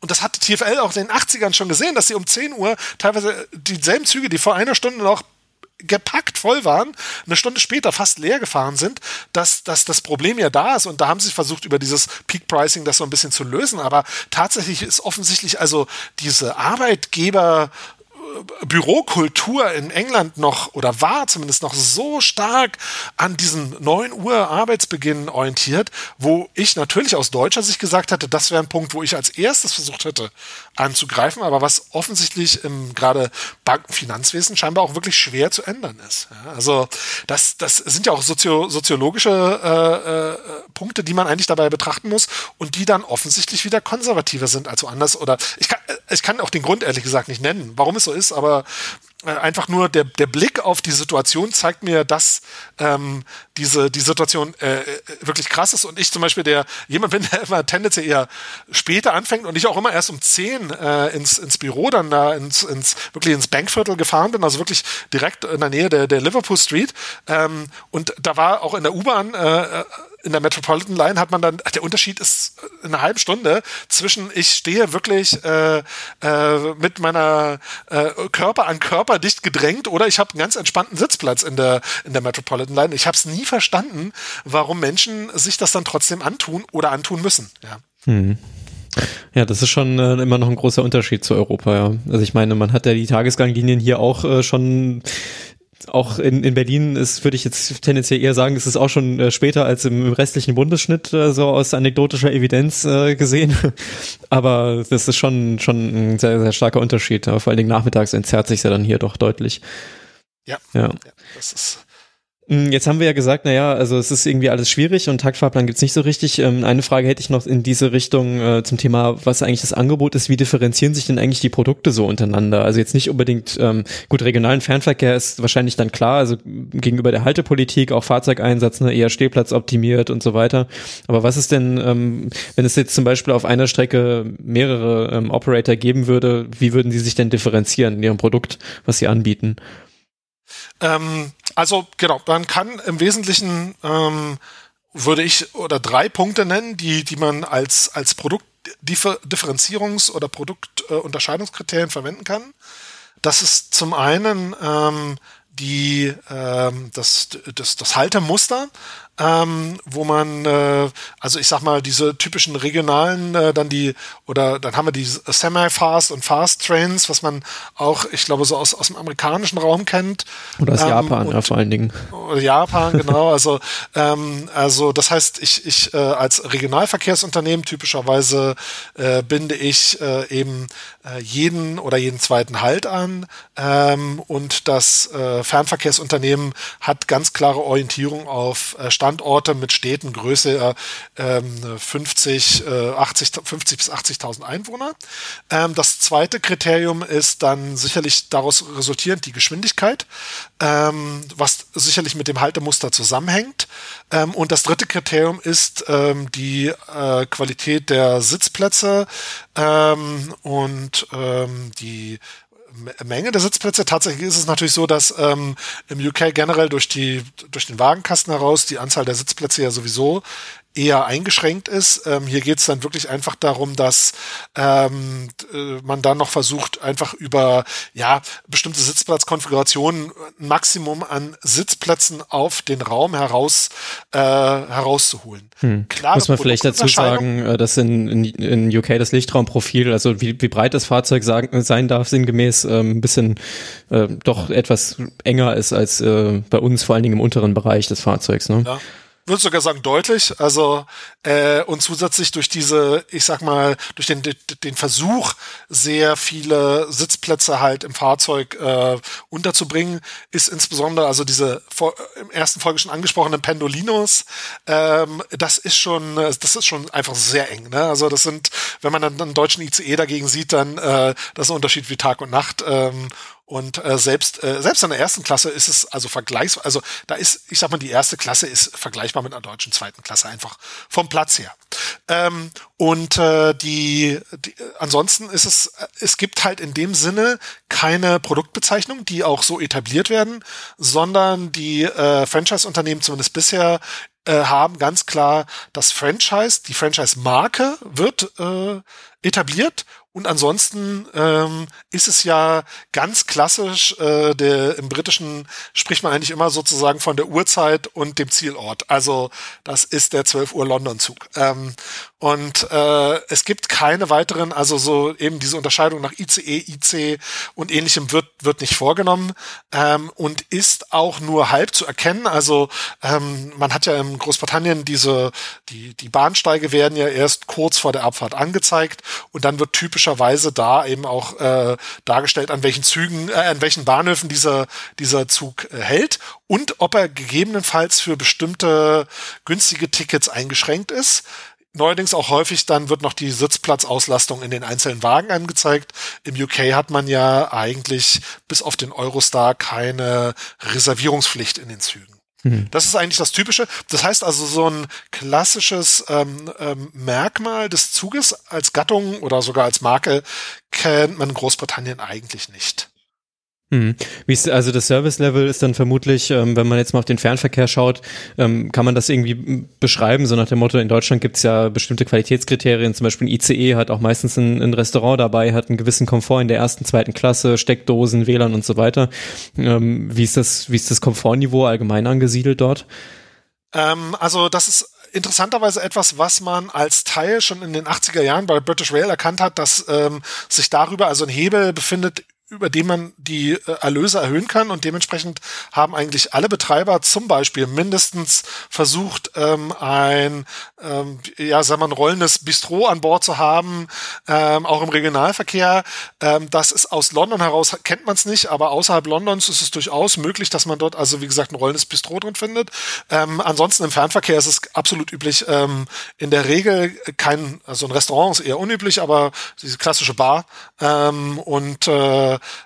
das klassische Catering wird dort gemacht ähm, und das ist auch ein ganz elementarer Teil, glaube ich, der der Einnahmen. Ist also das Catering an Bord wird auch dementsprechend äh, aktiv vermarktet, ähm, wobei es dann in der Regel darum geht, dass man da eben nicht vor Ort sitzt, stehen bleibt, sondern das eigentlich einkauft und mitnimmt. Ähm, ansonsten ist es ganz klar und das sagen sie auch, das hat auch wieder nichts mit der Zugkategorie zu tun, sondern ähm, dass die Ausstattung eben genau mit äh, WLAN oder ähm, USB an an Bord ähm, äh, Lampen entsprechende, äh, ich sag mal, individuelle äh, Komfortkriterien am Sitzplatz sind ganz eindeutig Merkmal, um die äh, Anzahl der Fahrgäste einfach zu erhöhen und damit die Einnahmen zu erhöhen. Ähm, meines Wissens nach sind sie aber typischerweise nicht ähm, ich sag mal, nicht so innovativ in den Franchise-Verträgen drin, sondern die werden typischerweise von den Unternehmen erst ähm, äh, etabliert und dann werden sie in die Franchise-Verträge mit aufgenommen. Dadurch, dass es aber sowieso Leasing-Fahrzeuge sind, ist es ja in der Regel so, dass wenn die Fahrzeuge das einmal haben, dann ist es auch verfügbar. Hm. Genau, das, das hat mich jetzt auch noch interessiert, weil in der letzten Folge hatten wir ja gesagt, dass fast alles äh, Leasing-Fahrzeuge sind. Jetzt hast du es gerade selbst schon gesagt, eben wie, also dann eben wird es dann einfach übergeben quasi an den nächsten. Ähm, aber aber der der ja, ich meine der der der neue Franchise-Nehmer quasi, der der kann dann wie ähm, entscheiden, so ich lease mir jetzt neue Fahrzeuge oder ich lease mir gebrauchte Fahrzeuge und wenn er sich neue Fahrzeuge liest, dann hat er irgendwo auch einen Einfluss darauf, wie die ausgestaltet sind. Also ich habe ja nur diesen einen wirklich großen Wechsel mitbekommen, nämlich auf der West Coast Mainline. Und da war es so, dass man einfach wusste, nachdem ähm, der Wechsel ja feststand, das war, wenn ich mich nicht irre, der Wechsel war im Dezember 2019, feststand es irgendwann im Mai oder Juni, also auf jeden Fall nicht so lange äh, war sozusagen dieses, dieser, dieser, dieser Wettbewerb entschieden. Ähm, und dann fing so ab ungefähr anderthalb Monate vorher an, plötzlich die ursprünglich noch roten Züge waren plötzlich alle weiß. Da hat man also gesehen, da wurde die, ähm, ich vermute mal sogar, das war aufgeklebt, also nicht mal lackiert. Ähm, da haben die alle ihre, ihre ursprüngliche äh, Livery, ihr, ihr ursprüngliche Aussehen sozusagen verloren und wurden dann Schritt für Schritt ähm, ja umgebrandet in äh, Avanti äh, West Coast. Innen sahen die Züge aber komplett gleich aus. Da wurde wirklich gar nichts verändert. Ähm, äh, ich glaube noch diese typischen Sitzplatz-Kopfdeckchen, ähm, äh, die haben noch ein anderes, eine andere Marke erhalten, aber das war's dann auch. Ähm, das, ich glaube, der auffälligste, das auffälligste war, ich habe auch mal gesehen, waren so große Kisten mit den neuen äh, Uniformen für die Mitarbeiter. Das äh, war so fast die auffälligste Änderung, aber ansonsten hat sich eigentlich in der Wahrnehmung da wirklich wenig geändert. Da wurde natürlich viel angekündigt, äh, was jetzt sich so, was noch kommen soll und äh, was alles noch besser werden soll. Das WLAN soll sich verbessern und ähnliche Dinge. Aber tatsächlich muss man sagen, das war eigentlich ähm, äh, montags war es äh, oder andersrum Samstag war es Unternehmen A und sonntags war es plötzlich das blaue Unternehmen B und das war's tatsächlich war es rot in rot und stärker rot in weniger rot. Das, das war eigentlich der, der Wechsel, der da stattgefunden mhm, Wie bei diesem Schokoriegel da irgendwann in den 90ern. Ja, genau, genau. Ja, so ziemlich exakt das, äh, das trifft's, ja. Okay, ja, sehr gut. Ähm, haben wir eigentlich so das Thema Angebotsstruktur und Fahrplan ganz, ganz gut umrissen, würde ich sagen. Lass uns nochmal äh, ein Thema ähm, ab, aufgreifen. Wir haben es ja schon gesagt, gerade in den Ballungsräumen extrem viel Verkehr. Mm, auch dichte Belegung. Wir haben noch nicht gesagt, wie hoch die Streckenauslastung eigentlich tatsächlich ist, ob das so nah an der Kapazitätsgrenze ist oder ähm, was da noch ist. Da können wir vielleicht noch mal drüber sprechen. Aber allgemein ähm, würde mich mal interessieren, wie die, wie die Betriebspraxis eigentlich ähm, konkret aussieht, insbesondere was die Zuverlässigkeit angeht. Weil ich kann mir schon vorstellen, ähm, die, dass die hohe Zuganzahl natürlich auch äh, durch die dichte Belegung nicht unbedingt so reibungslos ablaufen wird. Interessanterweise war tatsächlich der Grund, warum eben ich ins UK gegangen bin, ein Projekt oder eigentlich zwei Projekte, bei denen der ähm, Aufgabenträger äh, entschieden hatte, dass ähm, die Qualität nicht hoch genug ist und dass sie ähm, durch Einsatz von bestimmter Software ähm, als Teil von betrieblichen Maßnahmen die Qualität äh, verbessern wollten oder auch in Zukunft dann werden. Ähm, und äh, das ist äh, also ähm, ja insbesondere so, dass man äh, und so viel, glaube ich, kann ich auch auf jeden Fall sagen, dass wenn man einen Blick in, äh, in, in den, und ich habe mir relativ viel, auch wirklich, ich war also wirklich in den Control Centers äh, von verschiedenen Regionen und habe mir angeschaut, wie sozusagen der Betrieb von Eisenbahnen funktioniert, dass ähm, die äh, das, das Interessante eben ist, dass äh, die British Rail sehr viel äh, an Technologie entworfen und entwickelt hatte und man im Grunde genommen mit diesem Wechsel auf das Franchise-System und der Privatisierung eigentlich diesen Stand eingefroren hat und mit dem Stand an Technologie hat man ähm, gearbeitet oder arbeitet man teilweise bis heute. Allerdings ist, sind die Zugzahlen, haben sich die äh, grundsätzlich die, die Anzahl der, der gefahrenen Zugkilometer, jetzt müsste ich im Detail weiß es nicht, aber sie haben sich drastisch seit den 1990er Jahren erhöht. Und ähm, im Grunde genommen ist aber die, die sind die Möglichkeiten zur Steuerung der Züge nicht ähm, mitgewachsen. Das sind äh, Dinge, die äh, damit anfangen, dass ähm, die Kommunikation im Tagesbetrieb zwischen Network Rail und den Eisenbahnverkehrsunternehmen, wenn es also darum geht, ähm, Züge zu steuern, im Zweifelsfall umzuleiten, äh, zu stornieren, zu verkürzen, ähnliche Dinge, dass dies, das zum Beispiel alles ähm, noch ähm, ähm, ja, sozusagen von Hand funktioniert. Das ist ja ganz interessant, weil anders als, also bei der DB war es ja immer so der Wunsch, aber meines Wissens nach nie so umgesetzt. In Großbritannien gibt es durchaus einige Control Center, wo wirklich ähm, Network Rail und ähm, das sind dann im Wesentlichen, das sind nicht die Fahrdienstleiter von Network Rail, aber die, die Controller, also die, man könnte vielleicht sagen, so die Netzdisponenten von Network Rail und verschiedenen EVUs wirklich zusammen in riesigen Großraumbüros sitzen und einträchtig, einträchtig nebeneinander her arbeiten. Interessanterweise habe ich dabei auch gelernt, dass die äh, weniger miteinander kommunizieren, als man eigentlich annehmen müsste. Ähm, also äh, während ich noch davon ausgegangen bin, dass wenn dann wirklich drei oder vier EVUs zusammen in solchen Büros sitzen, dass sie auch miteinander wirklich viel kommunizieren im Betrieb, das ist also trotzdem nicht unbedingt so, sondern die leben da ihre eigene Welt interessanterweise, ähm, weil sie dann doch am Ende das habe ich in einem Control Center bei einem großen städtischen Verkehrsunternehmen in Deutschland auch schon mal so erlebt, dass da zwischen den Verkehrsmitteln selbst nicht kommuniziert wird. Also ja, überrascht mich jetzt nicht so, aber natürlich auf den ersten Blick doch sehr überraschend. Ja, das ist, ist äh, also wirklich äh, interessant. Ja, und dann, ähm, wenn man sich dann sozusagen anguckt, wie sozusagen die, die Steuerung der Züge äh, passiert, dann hat man also im Wesentlichen dieses äh, System Trust Tops, also das über das wir schon in der ersten Folge geredet haben, auf dem im Wesentlichen noch die gesamte Echtzeitinformation in der britischen Eisenbahn funktioniert, über die übrigens auch auf diesem kommandozeilenbasierten System hinterher die gesamte Qualitätsabrechnung zwischen den EVUs und dem Net und Network Rail passiert. Denn das wird sehr, sehr intensiv ähm, werden Qualitäts- äh, oder Verspätungsursachen gegenseitig abgerechnet, um daraus dann Pönalen oder äh, äh, äh, Bonus, äh, ich sag mal, Zahlungen auszutauschen. Und das wird also, da sind wirklich umfangreich Leute damit beschäftigt, die parallel übrigens zu den Controllern arbeiten, weil die nämlich dann nochmal nachfragen können, sag mal, wie war das denn gestern, als der Zug da zehn Minuten stand? Und dann wird wirklich in diesem Altsystem werden die Verspätungen gegeneinander gegengerechnet. Äh, und da wird dann wirklich also ins Tiefste recherchiert. Da wird auch viel Aufwand betrieben.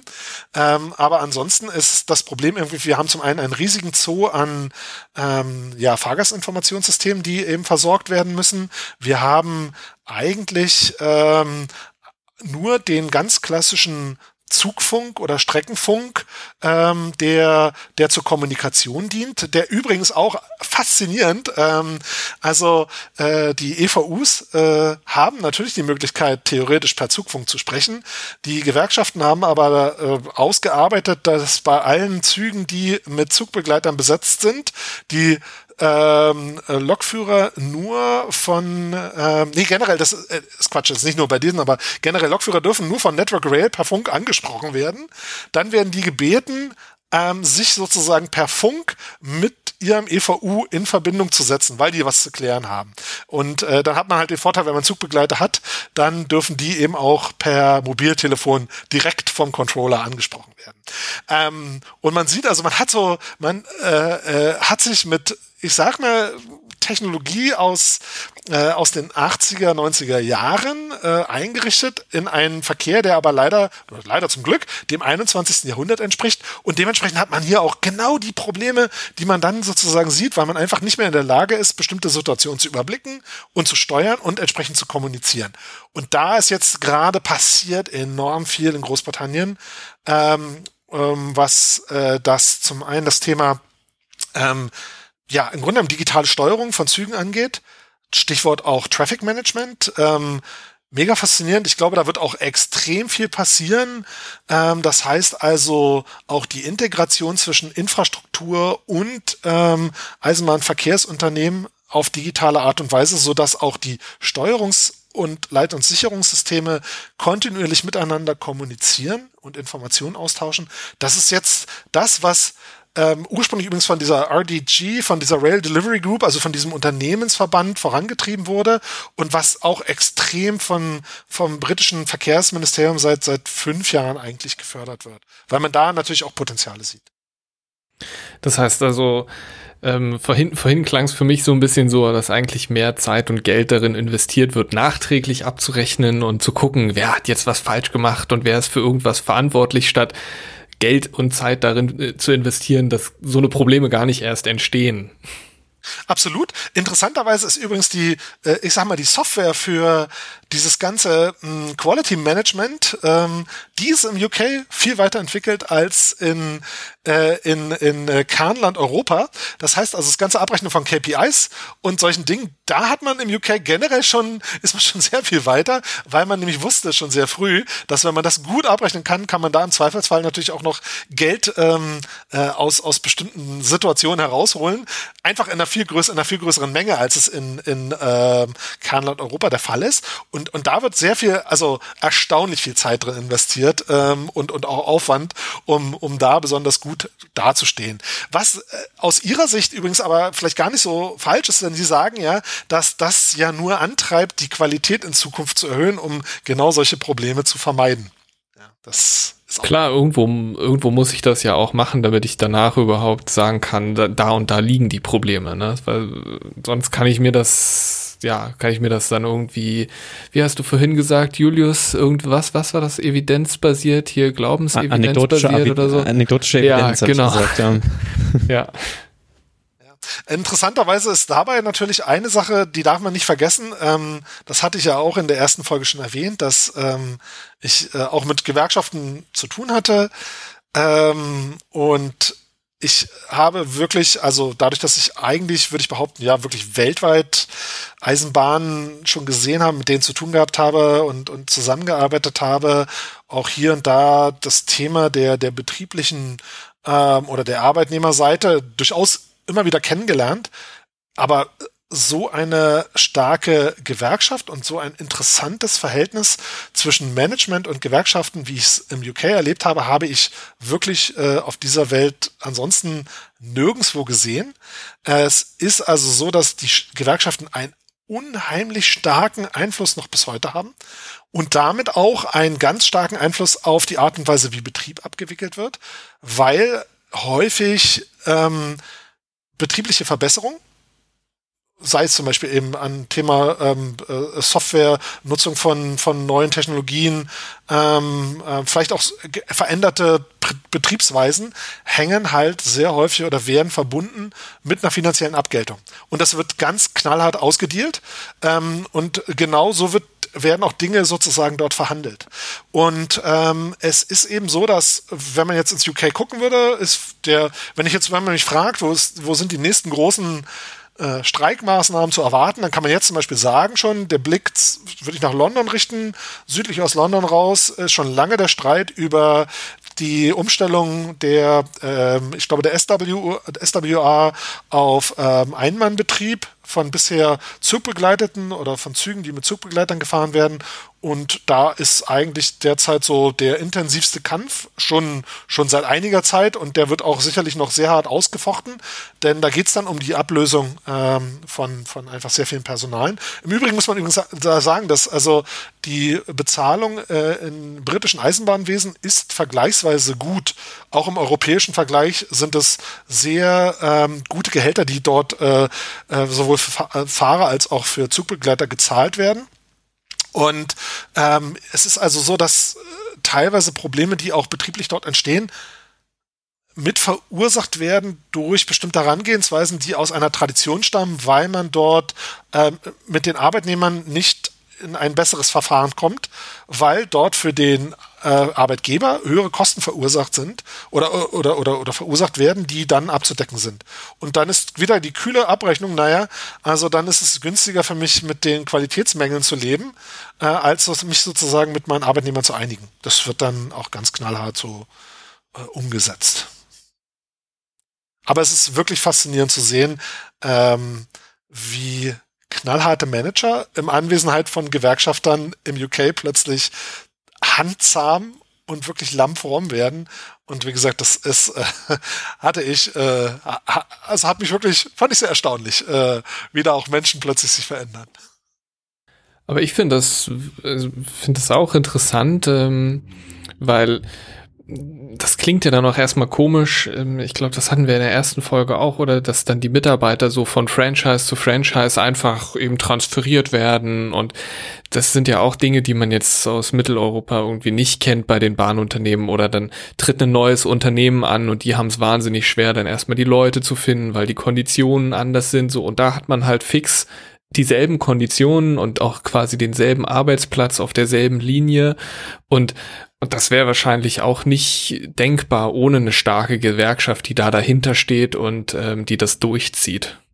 Interessanterweise habe ich etwas gelernt, was ich aber auch schon mal aus Deutschland von EVUs gehört habe. Also es gibt TOCs oder EVUs im UK, die bekannt sind dafür, dass sie etwas weniger zahlen, auch nicht im Großraum London sind und typischerweise als Einstiegs-EVU dienen, um eine Ausbildung zu erhalten und die Leute dann von dort weggehen und in die besser bezahlten Talks wechseln und das so ein richtiger bekannter, ich sag mal, so ein bekannter Weg ist, sich äh, tendenziell eher ausbilden zu lassen oder eine Ausbildung um, bei einem bestimmten Talk zu, zu bekommen, auch eben zu einem, zu, mit, mit schlechteren Konditionen und dann im Zweifelsfall vielleicht sogar nochmal die Region zu wechseln, besser bezahlt zu werden, ähm, aber dann eben auch schon ausgebildet da äh, hinzukommen. Da, und das ist auch etwas, was ich ja also zumindest mal in Deutschland gehört habe, ob es das immer noch so gibt, weiß ich nicht.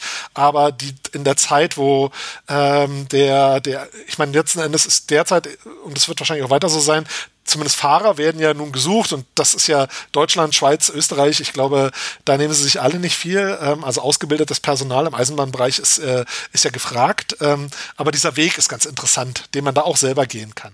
Und wahrscheinlich am Ende des Tages, vielleicht auch bei Fluglinien oder so gibt's das ja auch. Also äh, das, das spiegelt sich dann da auch irgendwie wieder. Azubi, Azubi EVU quasi, so ein bisschen wie irgendwie hier dieser äh, Supermarkt wird geleitet von Auszubildenden. ja, cool. Ja, was, was dann schon interessant ist in dem Zusammenhang, dass offensichtlich ja doch ähm, jetzt nicht dieses, ähm, wie man das jetzt äh, vielleicht auch aus, äh, aus Deutschland, Österreich, Schweiz kennt, dass man die, die Zugehörigkeit zu einem EVU doch äh, für die Mitarbeitenden auch besonders viel wert ist. Ne? Wenn, wenn sie auch wissen, dass sie quasi nach äh, fünf Jahren oder sechs Jahren, wie lange auch immer diese Contracts dann laufen, dann plötzlich bei einer anderen Firma angestellt sein können, dann bleibt ihnen ja auch keine andere Wahl letztendlich.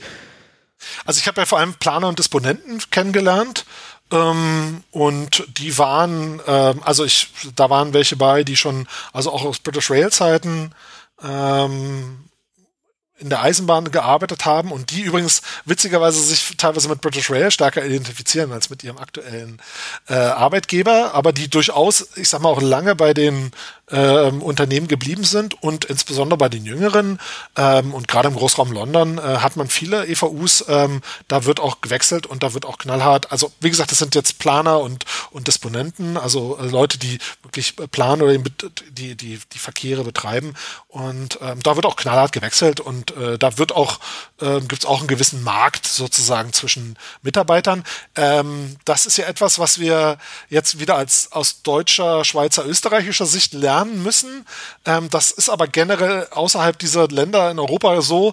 Ähm, Gerade im Bereich der Planung, aber auch Disposition sind ja viel mehr Leute, die teilweise auch von außen, also die nicht aus dieser Branche kommen äh, oder sogar ein Verkehrs-Eisenbahningenieur, einen, einen wie auch immer gearteten, vielleicht akademischen Titel haben, ähm, das ist ja viel ungewöhnlicher, sondern da kommen viel mehr Leute als Seiteneinsteiger in diese Branche rein und arbeiten dort teilweise auch äh, und wechseln vielleicht sogar die Branche wieder.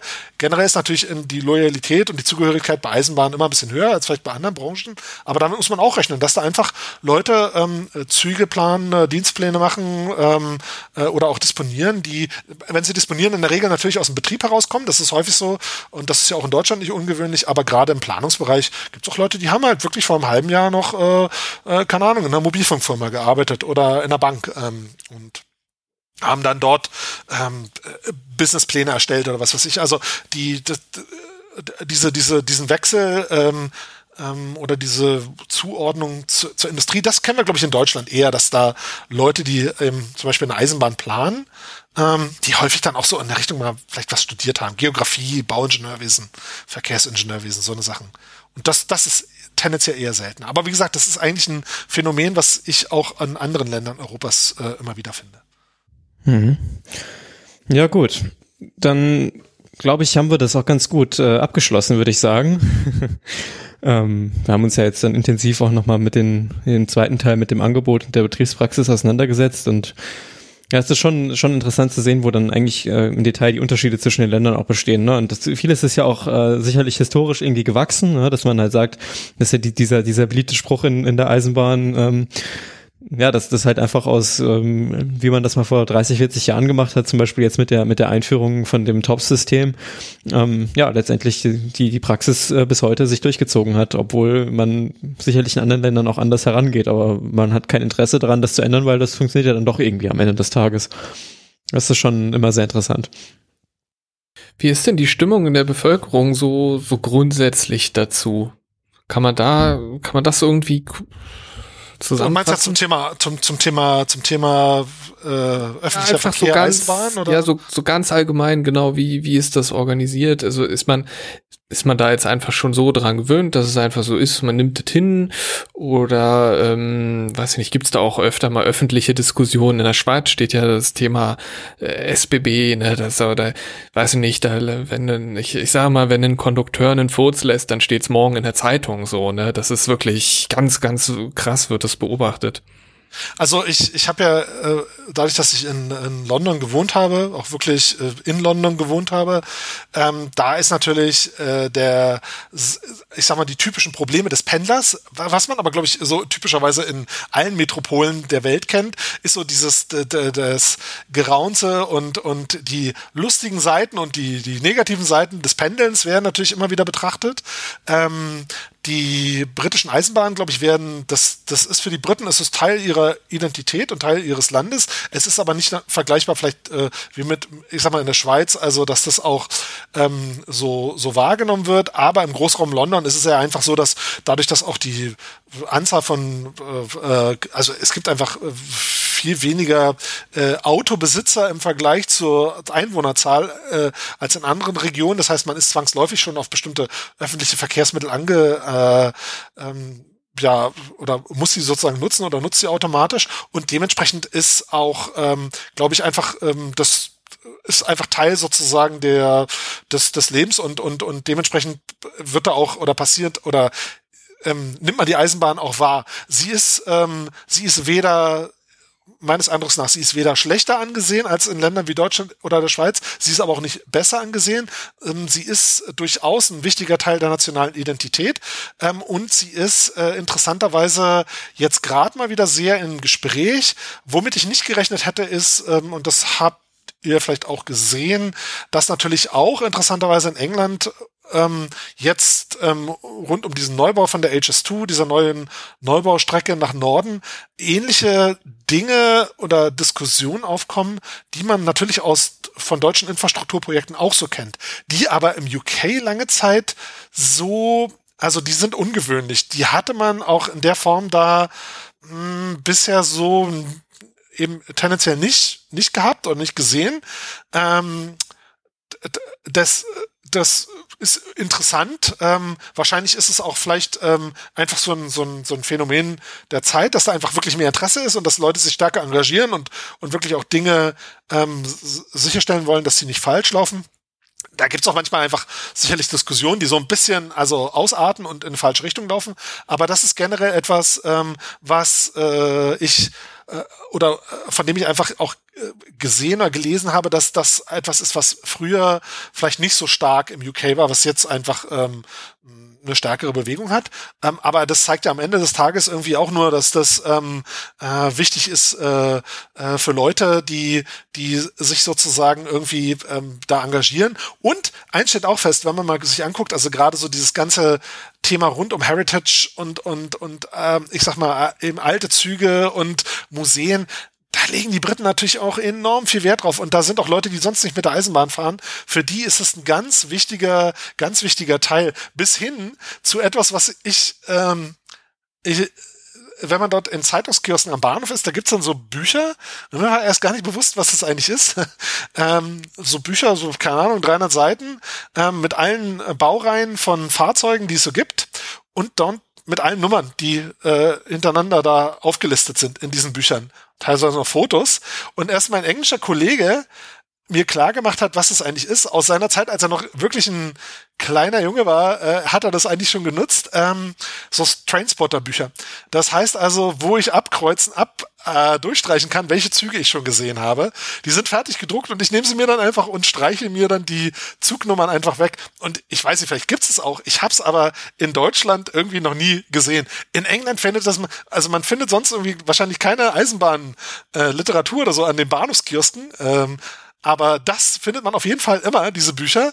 Und das scheint offensichtlich bis heute noch äh, äh, gut zu funktionieren und sich zu verkaufen. Und das ist für sie durchaus, also dieses die, die, eben Teil der, der, der so, so der, der Vergangenheit und der Geschichte, das ist dann schon wichtig. Und das dann auch so ein bisschen, äh, naja, vielleicht ein bisschen spleenig, aber ähm, ja, gehört irgendwie auch mit dazu und, und das dann auch schön zu sehen, dass das auch äh, ja einfach wichtig ist für sie. Ne?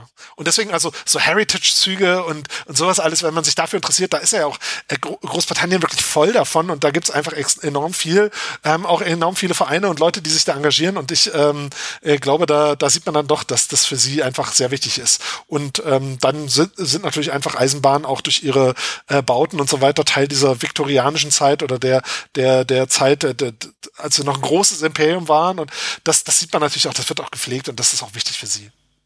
Ich sehe schon, wir machen äh, nochmal eine Folge zum Thema die Eisenbahn in der Popkultur. Ja, ja, voll, weil, weil ich will, will noch kurz erwähnen dazu, wir hatten ja in der ersten Folge über diese Beach, Beaching-Axt äh, gesprochen.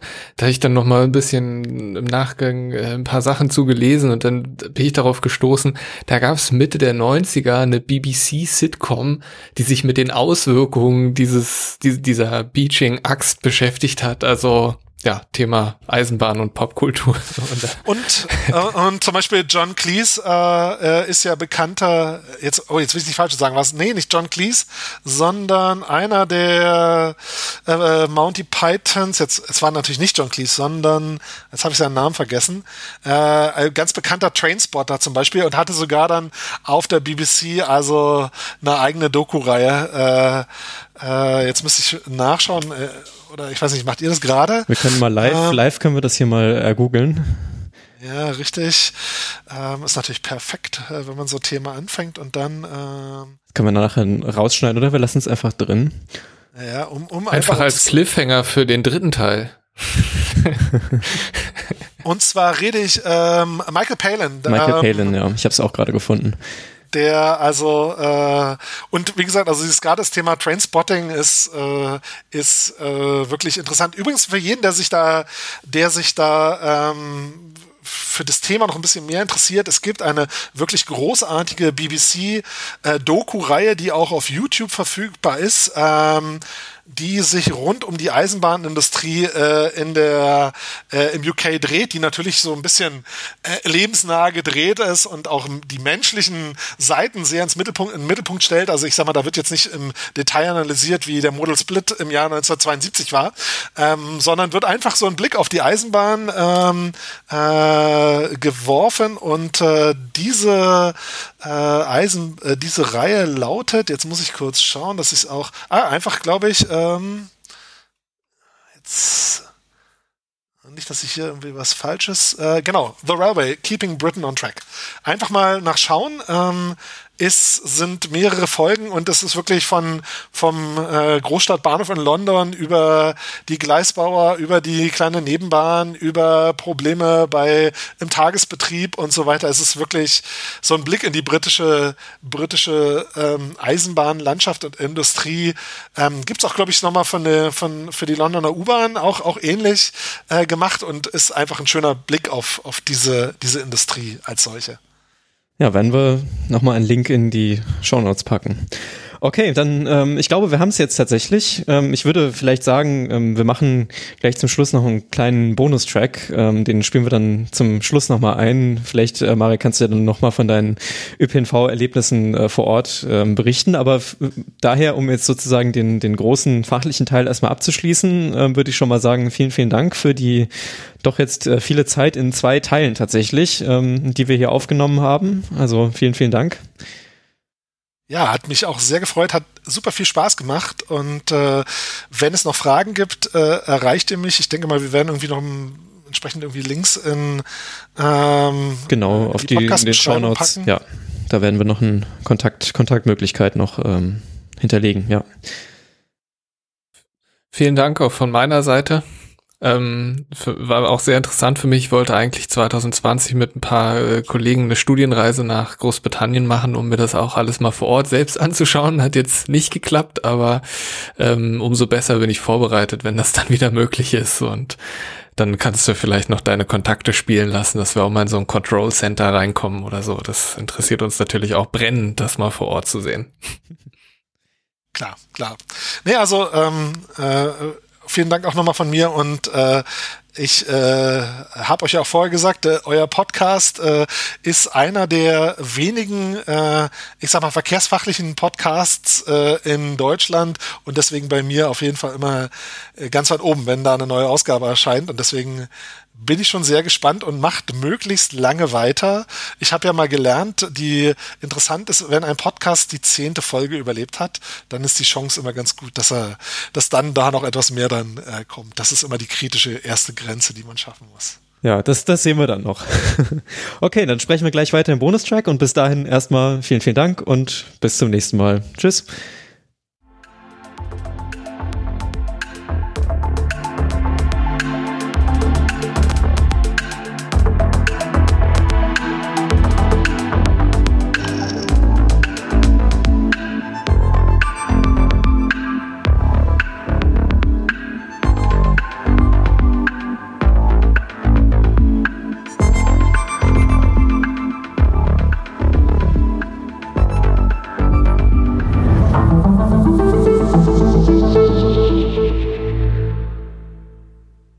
Und damit kommen wir auch schon zur letzten Rubrik der heutigen Folge. Warum ist das so? Was ist das? Versteht das einer? Ist das richtig so? Muss das so sein? Was ist eigentlich eine Umlaufsperre, Julius? Eine Umlaufsperre, das ist eine Anordnung von Gittern, sage ich es mal im weitesten Sinne, die dazu dienen sollen, dass man an einer bestimmten Stelle, wo es gefährlich sein könnte oder unübersichtlich ist, mit dem Fahrrad nicht einfach so geradeaus weiterfahren kann. Okay. Hä? Und also, wer hat, haben sich Autofahrer das ausgedacht? Ähm, wahrscheinlich, nee, also es geht ja um folgendes Problem. Man hat ähm, zum Beispiel, man fährt auf einen Bahnübergang zu und ähm, die Strecke ist lange geradeaus. Ne? Man fährt also mit dem mit dem Fahrrad einfach ähm, immer geradeaus auf so einen Bahnübergang äh, drauf zu. Und ähm, um jetzt eben zu vermeiden, dass man eben geradeaus drauf zufährt und beispielsweise, wenn der Bahnübergang eben unbeschrankt ist, dass man dann ähm, aufpassen soll und schauen soll nach links und rechts, wird man also mit dem Fahrrad durch so eine Anordnung von Gittern durchgeführt, ähm, um eben dafür zu sorgen, dass man eben dann langsam ist, und nach links und rechts schaut, um eben den Bahnübergang oder aber auch eine gefährliche Situation wie irgendwie einen Straßenübergang oder sowas besser einzusehen. Ah, okay, dann dann weiß ich jetzt, was du meinst. Also das das habe ich habe ich auch vor Augen. Das sind diese diese Anordnungen, wo man dann immer die Menschen, die mit ähm, einem Fahrradanhänger oder mit einem Lastenrad unterwegs sind, recht kämpfen sieht, oder? Mhm. Das ist auch eigentlich so die Hauptkritik an der Sache, dass man, dass sie halt, wenn sie sehr eng gestellt ist, dann kommt man zum Beispiel mit einem, mit dem Lastenrad nicht durch. Man kommt, wenn man ein Gespann hat, also mit Anhänger kommt man nicht durch. Wenn man ein Tandem fährt, kommt man nicht durch. Auch sehr, sehr schwierig und ähm, gegeben oder Liegeräder oder so. Also alle alle irgendwie längeren Gefährte sind dort ähm, sehr häufig aufgeschmissen. Und ähm, es ist natürlich auch, wenn man zum Beispiel man hat irgendwie einen Kinderanhänger fürs Fahrrad hinten dran, da kann man natürlich äh, jetzt mit den Kindern nicht unbedingt da durchfahren. Und manchmal es gibt auch Stellen, da muss man dann wirklich mit dem Fahrrad umdrehen ne, und woanders langfahren, weil es gar nicht geht. Ne. Aber das ist dann halt im Zweifel immer noch sicherer, als quasi einfach geradeaus äh, über einen Bahnübergang rüber zu brettern. Ja, also beim Bahnübergang ist natürlich das Sicherheitsthema wirklich ähm, gewichtiges, ne? gerade wenn die eben te nicht ähm, technisch gesichert sind, also beziehungsweise nicht, ähm, ja, also mit, mit einer Lichtzeichenanlage oder Schrankenanlage gesichert sind, dann ähm, genau, ist es halt eben ähm, ein großes Problem, dass halt Leute dann nicht richtig schauen und den herannahenden Zug nicht drauf achten. Aber diese Installationen sind auch sehr oft ähm, irgendwo so aus Schikane halt an irgendwelchen Radwegenden oder sowas äh, aufgebaut, äh, damit man jetzt nicht äh, es irgendwie wagt, den, den fließenden Kfz-Verkehr dann zu ähm, ja, zu, zu gefährden, indem man dann einfach da reinfährt mit dem Fahrrad. Wo kommen wir denn da hin?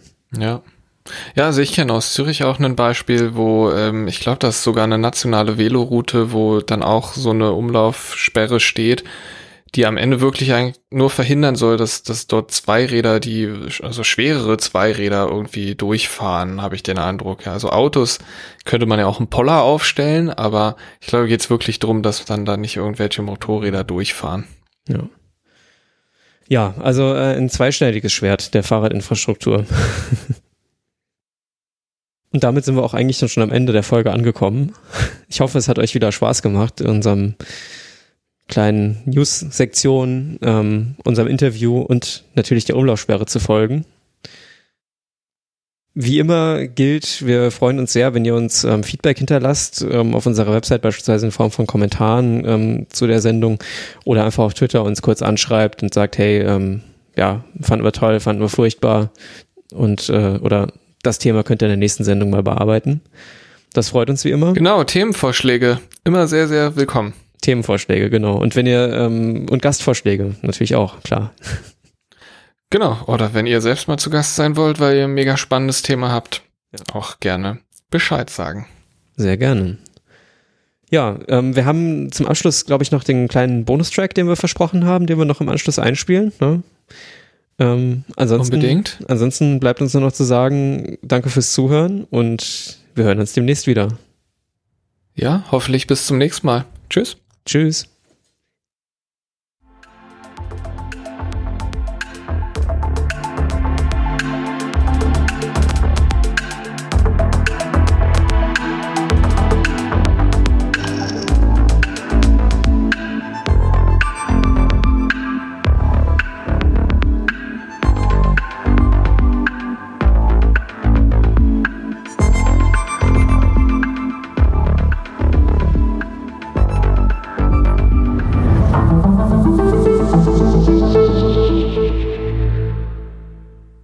Ja, und damit herzlich willkommen dann schon im Bonustrack äh, der Folge. Nochmal abschließend vielleicht ein paar Eindrücke zum Thema, wie ist es eigentlich, wenn man so als Deutscher äh, nach UK zieht und jetzt interessiert uns natürlich nicht, äh, äh was man dort isst, sondern vielleicht, äh, wie man dort mit dem ÖPNV fährt. ähm, ja, erzähl mal was. Ähm, wir haben schon gesagt, äh, Tickets sind saumäßig teuer. Ähm, ja. Ich hatte das Glück, dass ich, ich äh, als ich nach London gezogen bin, habe ich zuerst ähm, mir ähm, ein, äh, habe irgendwie in einem Shared House gewohnt in der Zone 3 in London ähm, und äh, das heißt, dann hat man so ein Monatsticket, ich weiß gar nicht mehr, ich glaube, das lag dann so irgendwie um die 80 Euro. Das habe ich mir auch erstmal gekauft und ähm, bin dann äh, aus Tottenham ähm, ja jeden Morgen also ins, ins Bankviertel ähm, ja gependelt ähm, und bin aber dann zeitnah oder relativ schnell umgezogen nach West, West Hampstead, was wirklich eine sehr schöne Gegend ist. Und der Unterschied ist der, dass man ähm, eigentlich, ähm, äh, also West Hampstead liegt perfekt, weil man wirklich an der Kreuzung von, äh, was ist es, London ähm, Overground, ähm, Thameslink ähm, und Metropolitan Line liegt und auch noch echt zahlreichen Buslinien ähm, und man da im Grunde genommen perfekt angebunden ist. Aber tatsächlich ähm, ich dann irgendwann festgestellt habe, dass ich, also ich bin dann, äh, habe dann natürlich eins dieser, dieser neuen Ticket-Angebote benutzt. Das ist ja das Spannende, dass ähm, äh, eben man äh, nicht zwangsläufig nur von TFL äh, ein Ticket ähm, ja ähm, äh, bekommen oder brauche, sondern ähm, ich habe dann irgendwie so ein City Mapper Ticket äh, ja ähm, mir besorgt. Und das ist insofern ganz interessant, als dass ähm, City Mapper, glaube ich, ja jetzt auch versucht in Mitteleuropa irgendwie Tickets zu verkaufen oder oder oder stärker in den ÖPNV-Ticketmarkt einzusteigen. Und äh, ihr, ihr Geschäftsmodell ist ja im Wesentlichen, dass sie sagen so, sie wollen ÖPNV anbieten, aber das so mit Mobilitätsservices verbinden, was ja auch viele andere irgendwie machen. Und der Weg, wie sie eigentlich eine Monatskarte angeboten haben, ist, äh, dass sie de facto eine bestimmte, ähm, ich sag mal, zweckgebundene äh, Kreditkarte, eine Visakarte, die im Grunde genommen geben. Und da ja in London dieses äh, Check-in äh, per äh, Kreditkarte ja mittlerweile einen sehr großen Marktanteil ähm, einnimmt ähm, bei der Benutzung von ÖPNV-Tickets, war es eigentlich so, dass man de facto eine auf, allerdings wirklich auf ÖPNV beschränkte Visakarte von denen bekommen hat. Und dementsprechend mhm. kann man übrigens auch nicht sofort dieses Ticket bekommen, sondern muss im Grunde so eine Art Applikation äh, äh, Application, also so eine Bewerbung, also drum machen, wobei man im Grunde ja eigentlich eine Kreditkarte bekommt. Das äh, war dann schon mal ganz faszinierend zu sehen. Was sie aber dann eben versuchen, ist so bestimmte Boni da mit reinzupacken. Also keine Ahnung, hier mal so und so viel äh, Minuten oder Miles frei mit äh, einem äh, Taxi oder mit einem Uber oder dann freie Minuten mit äh, den mit den Fahrrädern in London. Und ähm, das haben sie dann ähm, äh, interessanterweise so gemacht, dass und ich glaube auch da ist wahrscheinlich der, das Geschäftsmodell darin, dass sie selber natürlich, ähm, also es gibt ja in London beim, beim, beim Ticket-Pricing einfach, ähm, ähm, ja, kann man im Grunde so eine Art Mengenrabatt bekommen. Sowohl gibt es ja so ein Tagescap als auch ein Wochen- und Monatscap. Nee, eigentlich tatsächlich ein Tages- und äh, äh, Monatscap. Und im Grunde genommen, wenn ich das nicht ausnutze, ähm, dann würde ich äh, genau in dem Moment dem Unternehmen natürlich einfach Geld schenken, beziehungsweise das ist einfach, äh, wenn ich nicht sozusagen die Menge an Fahrten mache, um das Cap zu erreichen, dann machen sie mit mir sozusagen Gewinn. Und ich glaube auch, da wird der Großteil ihres Geschäftsmodells zumindest in London drauf basieren. dass man doch Denn weniger fährt, ne, als man, als man eigentlich ja. damit rechnet. Und tatsächlich ist es so, dass man äh, also äh, da äh, äh, aus, aus der Londoner City äh, auch zu mir einfach laufen konnte. Und das habe ich dann auch einfach sehr häufig gemacht. Ähm, einfach um wirklich verschiedene Teile von London so kennenzulernen.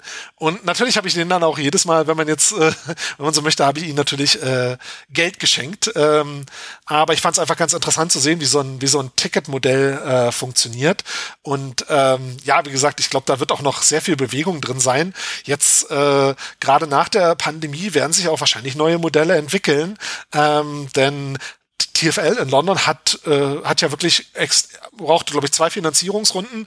Die standen zweimal kurz davor, dass ihnen praktisch Cash ausgegangen ist in der Covid-Zeit und sie Fahrer und Angestellte nicht mehr hätten bezahlen können in London und ähm, dort äh, also jetzt langsam ja der das Leben wieder ich sag mal äh, beginnt aber ähm, einige der der großen Dinge insbesondere hat man ja in London jetzt oder hatte der aktuelle Londoner Bürgermeister ja sehr viel Wert darauf gelegt dass die Preise im ÖPNV nicht angehoben werden das war ja Teil seiner Werbekampagne und da gibt es ja auch viele Streits drüber ob man Geld eben in gleichbleibende Fahrpreise investiert oder in neue äh, Infrastruktur, denn das war ein bisschen der Deal, dass man bestimmte Dinge natürlich nicht finanzieren kann, wenn die Fahrpreise äh, sich nicht verändern. Und ähm, ja, da wird man jetzt sehen, was sich ähm, sozusagen äh, ja da verändert. Ähm, aber insgesamt gesehen, also äh, ich äh, äh, sag mal so, ich habe wahrscheinlich dann den ÖV am Wochenende teilweise dann mehr genutzt äh, und habe dann abends vor allem bin einfach auch wirklich viel zu Fuß unterwegs gewesen.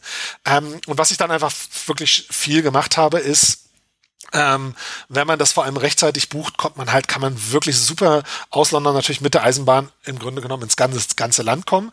Ähm, was interessanterweise fast gar nicht verbreitet sind, äh, sind solche Rover, Rover-Tickets, ähm, ähm, die, ähm, das sind im Grunde Tagestickets für bestimmte Eisenbahnnetze.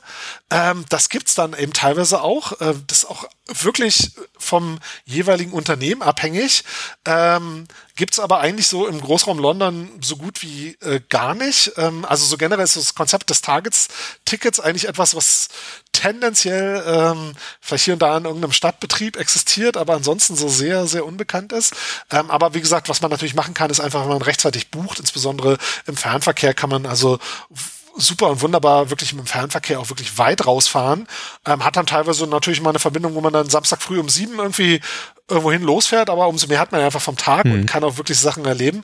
Und ähm, gerade an die südliche, östliche Küste ist man ja aus London. Das ist ja äh, aus Berliner Sicht würde man sagen, ist eine S-Bahn-Verbindung. Ähm, denn äh, ich bin da, da ist man in der in der maximalen Stunde zum Beispiel in Brighton an der Küste oder äh, in äh, Southend, äh, das ist dann im Osten, also äh, oder selbst nach ähm, ähm, Dartmoor und ähm, nee, nach ähm, sage ich schon Dartmoor in, in, in Richtung der der Kanalküste, äh, äh, also in Richtung der äh, des Tunnels sozusagen, kann man auch mit äh, super schnell einfach dann kommen und da es ist einfach echt wunderschöne Landschaften kann man auch viel erleben. Und natürlich auch nach Norden ähm, kommt man dann einfach weit und und das muss man auch nutzen oder habe ich auch genutzt.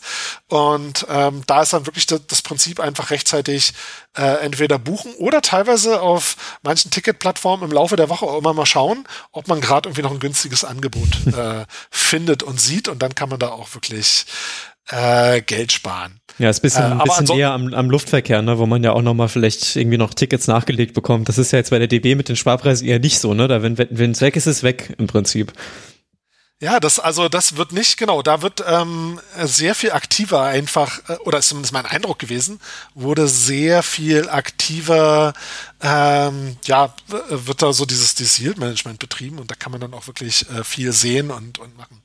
Ähm, und ja, ganz selten war ich auch in London noch äh, mit dem Uber unterwegs, ähm, denn tatsächlich ist hier und da entweder, also über MyTaxi, ähm, äh, über die MyTaxi-App damals oder Free Now jetzt, ähm, hat man ja dann sozusagen die Auswahl, ist preislich nicht der, der riesige Unterschied. Und dann äh, ist es manchmal so, dass das dann die, die beste Alternative war, aber das war wirklich eigentlich relativ selten, ähm, denn äh, natürlich ist klar, dass man sich eigentlich im Großraum London äh, perfekt äh, mit äh, Bus, Bahn zu Fuß und mit dem Fahrrad bewegen kann ähm, und im Grunde genommen eigentlich kein Auto braucht, es sei denn, man zieht zum Beispiel von einer Wohnung dann zur anderen oder äh, hat äh, wirklich nochmal größeres Gepäck, was man irgendwo hin transportieren will. Tatsächlich habe ich meine, mein Umzug wirklich, habe ich gesagt, auch von Tottenham nach West Hampstead habe ich äh, größtenteils mit dem Doppeldecker gemacht. Habe dann einfach gesagt, ich fahre jetzt nicht mit der U-Bahn, habe mir einfach die Verbindung so rausgesucht, dass ich äh, mehr oder weniger nur mit einmal umsteigen mit dem Bus auch irgendwie dahin komme und äh,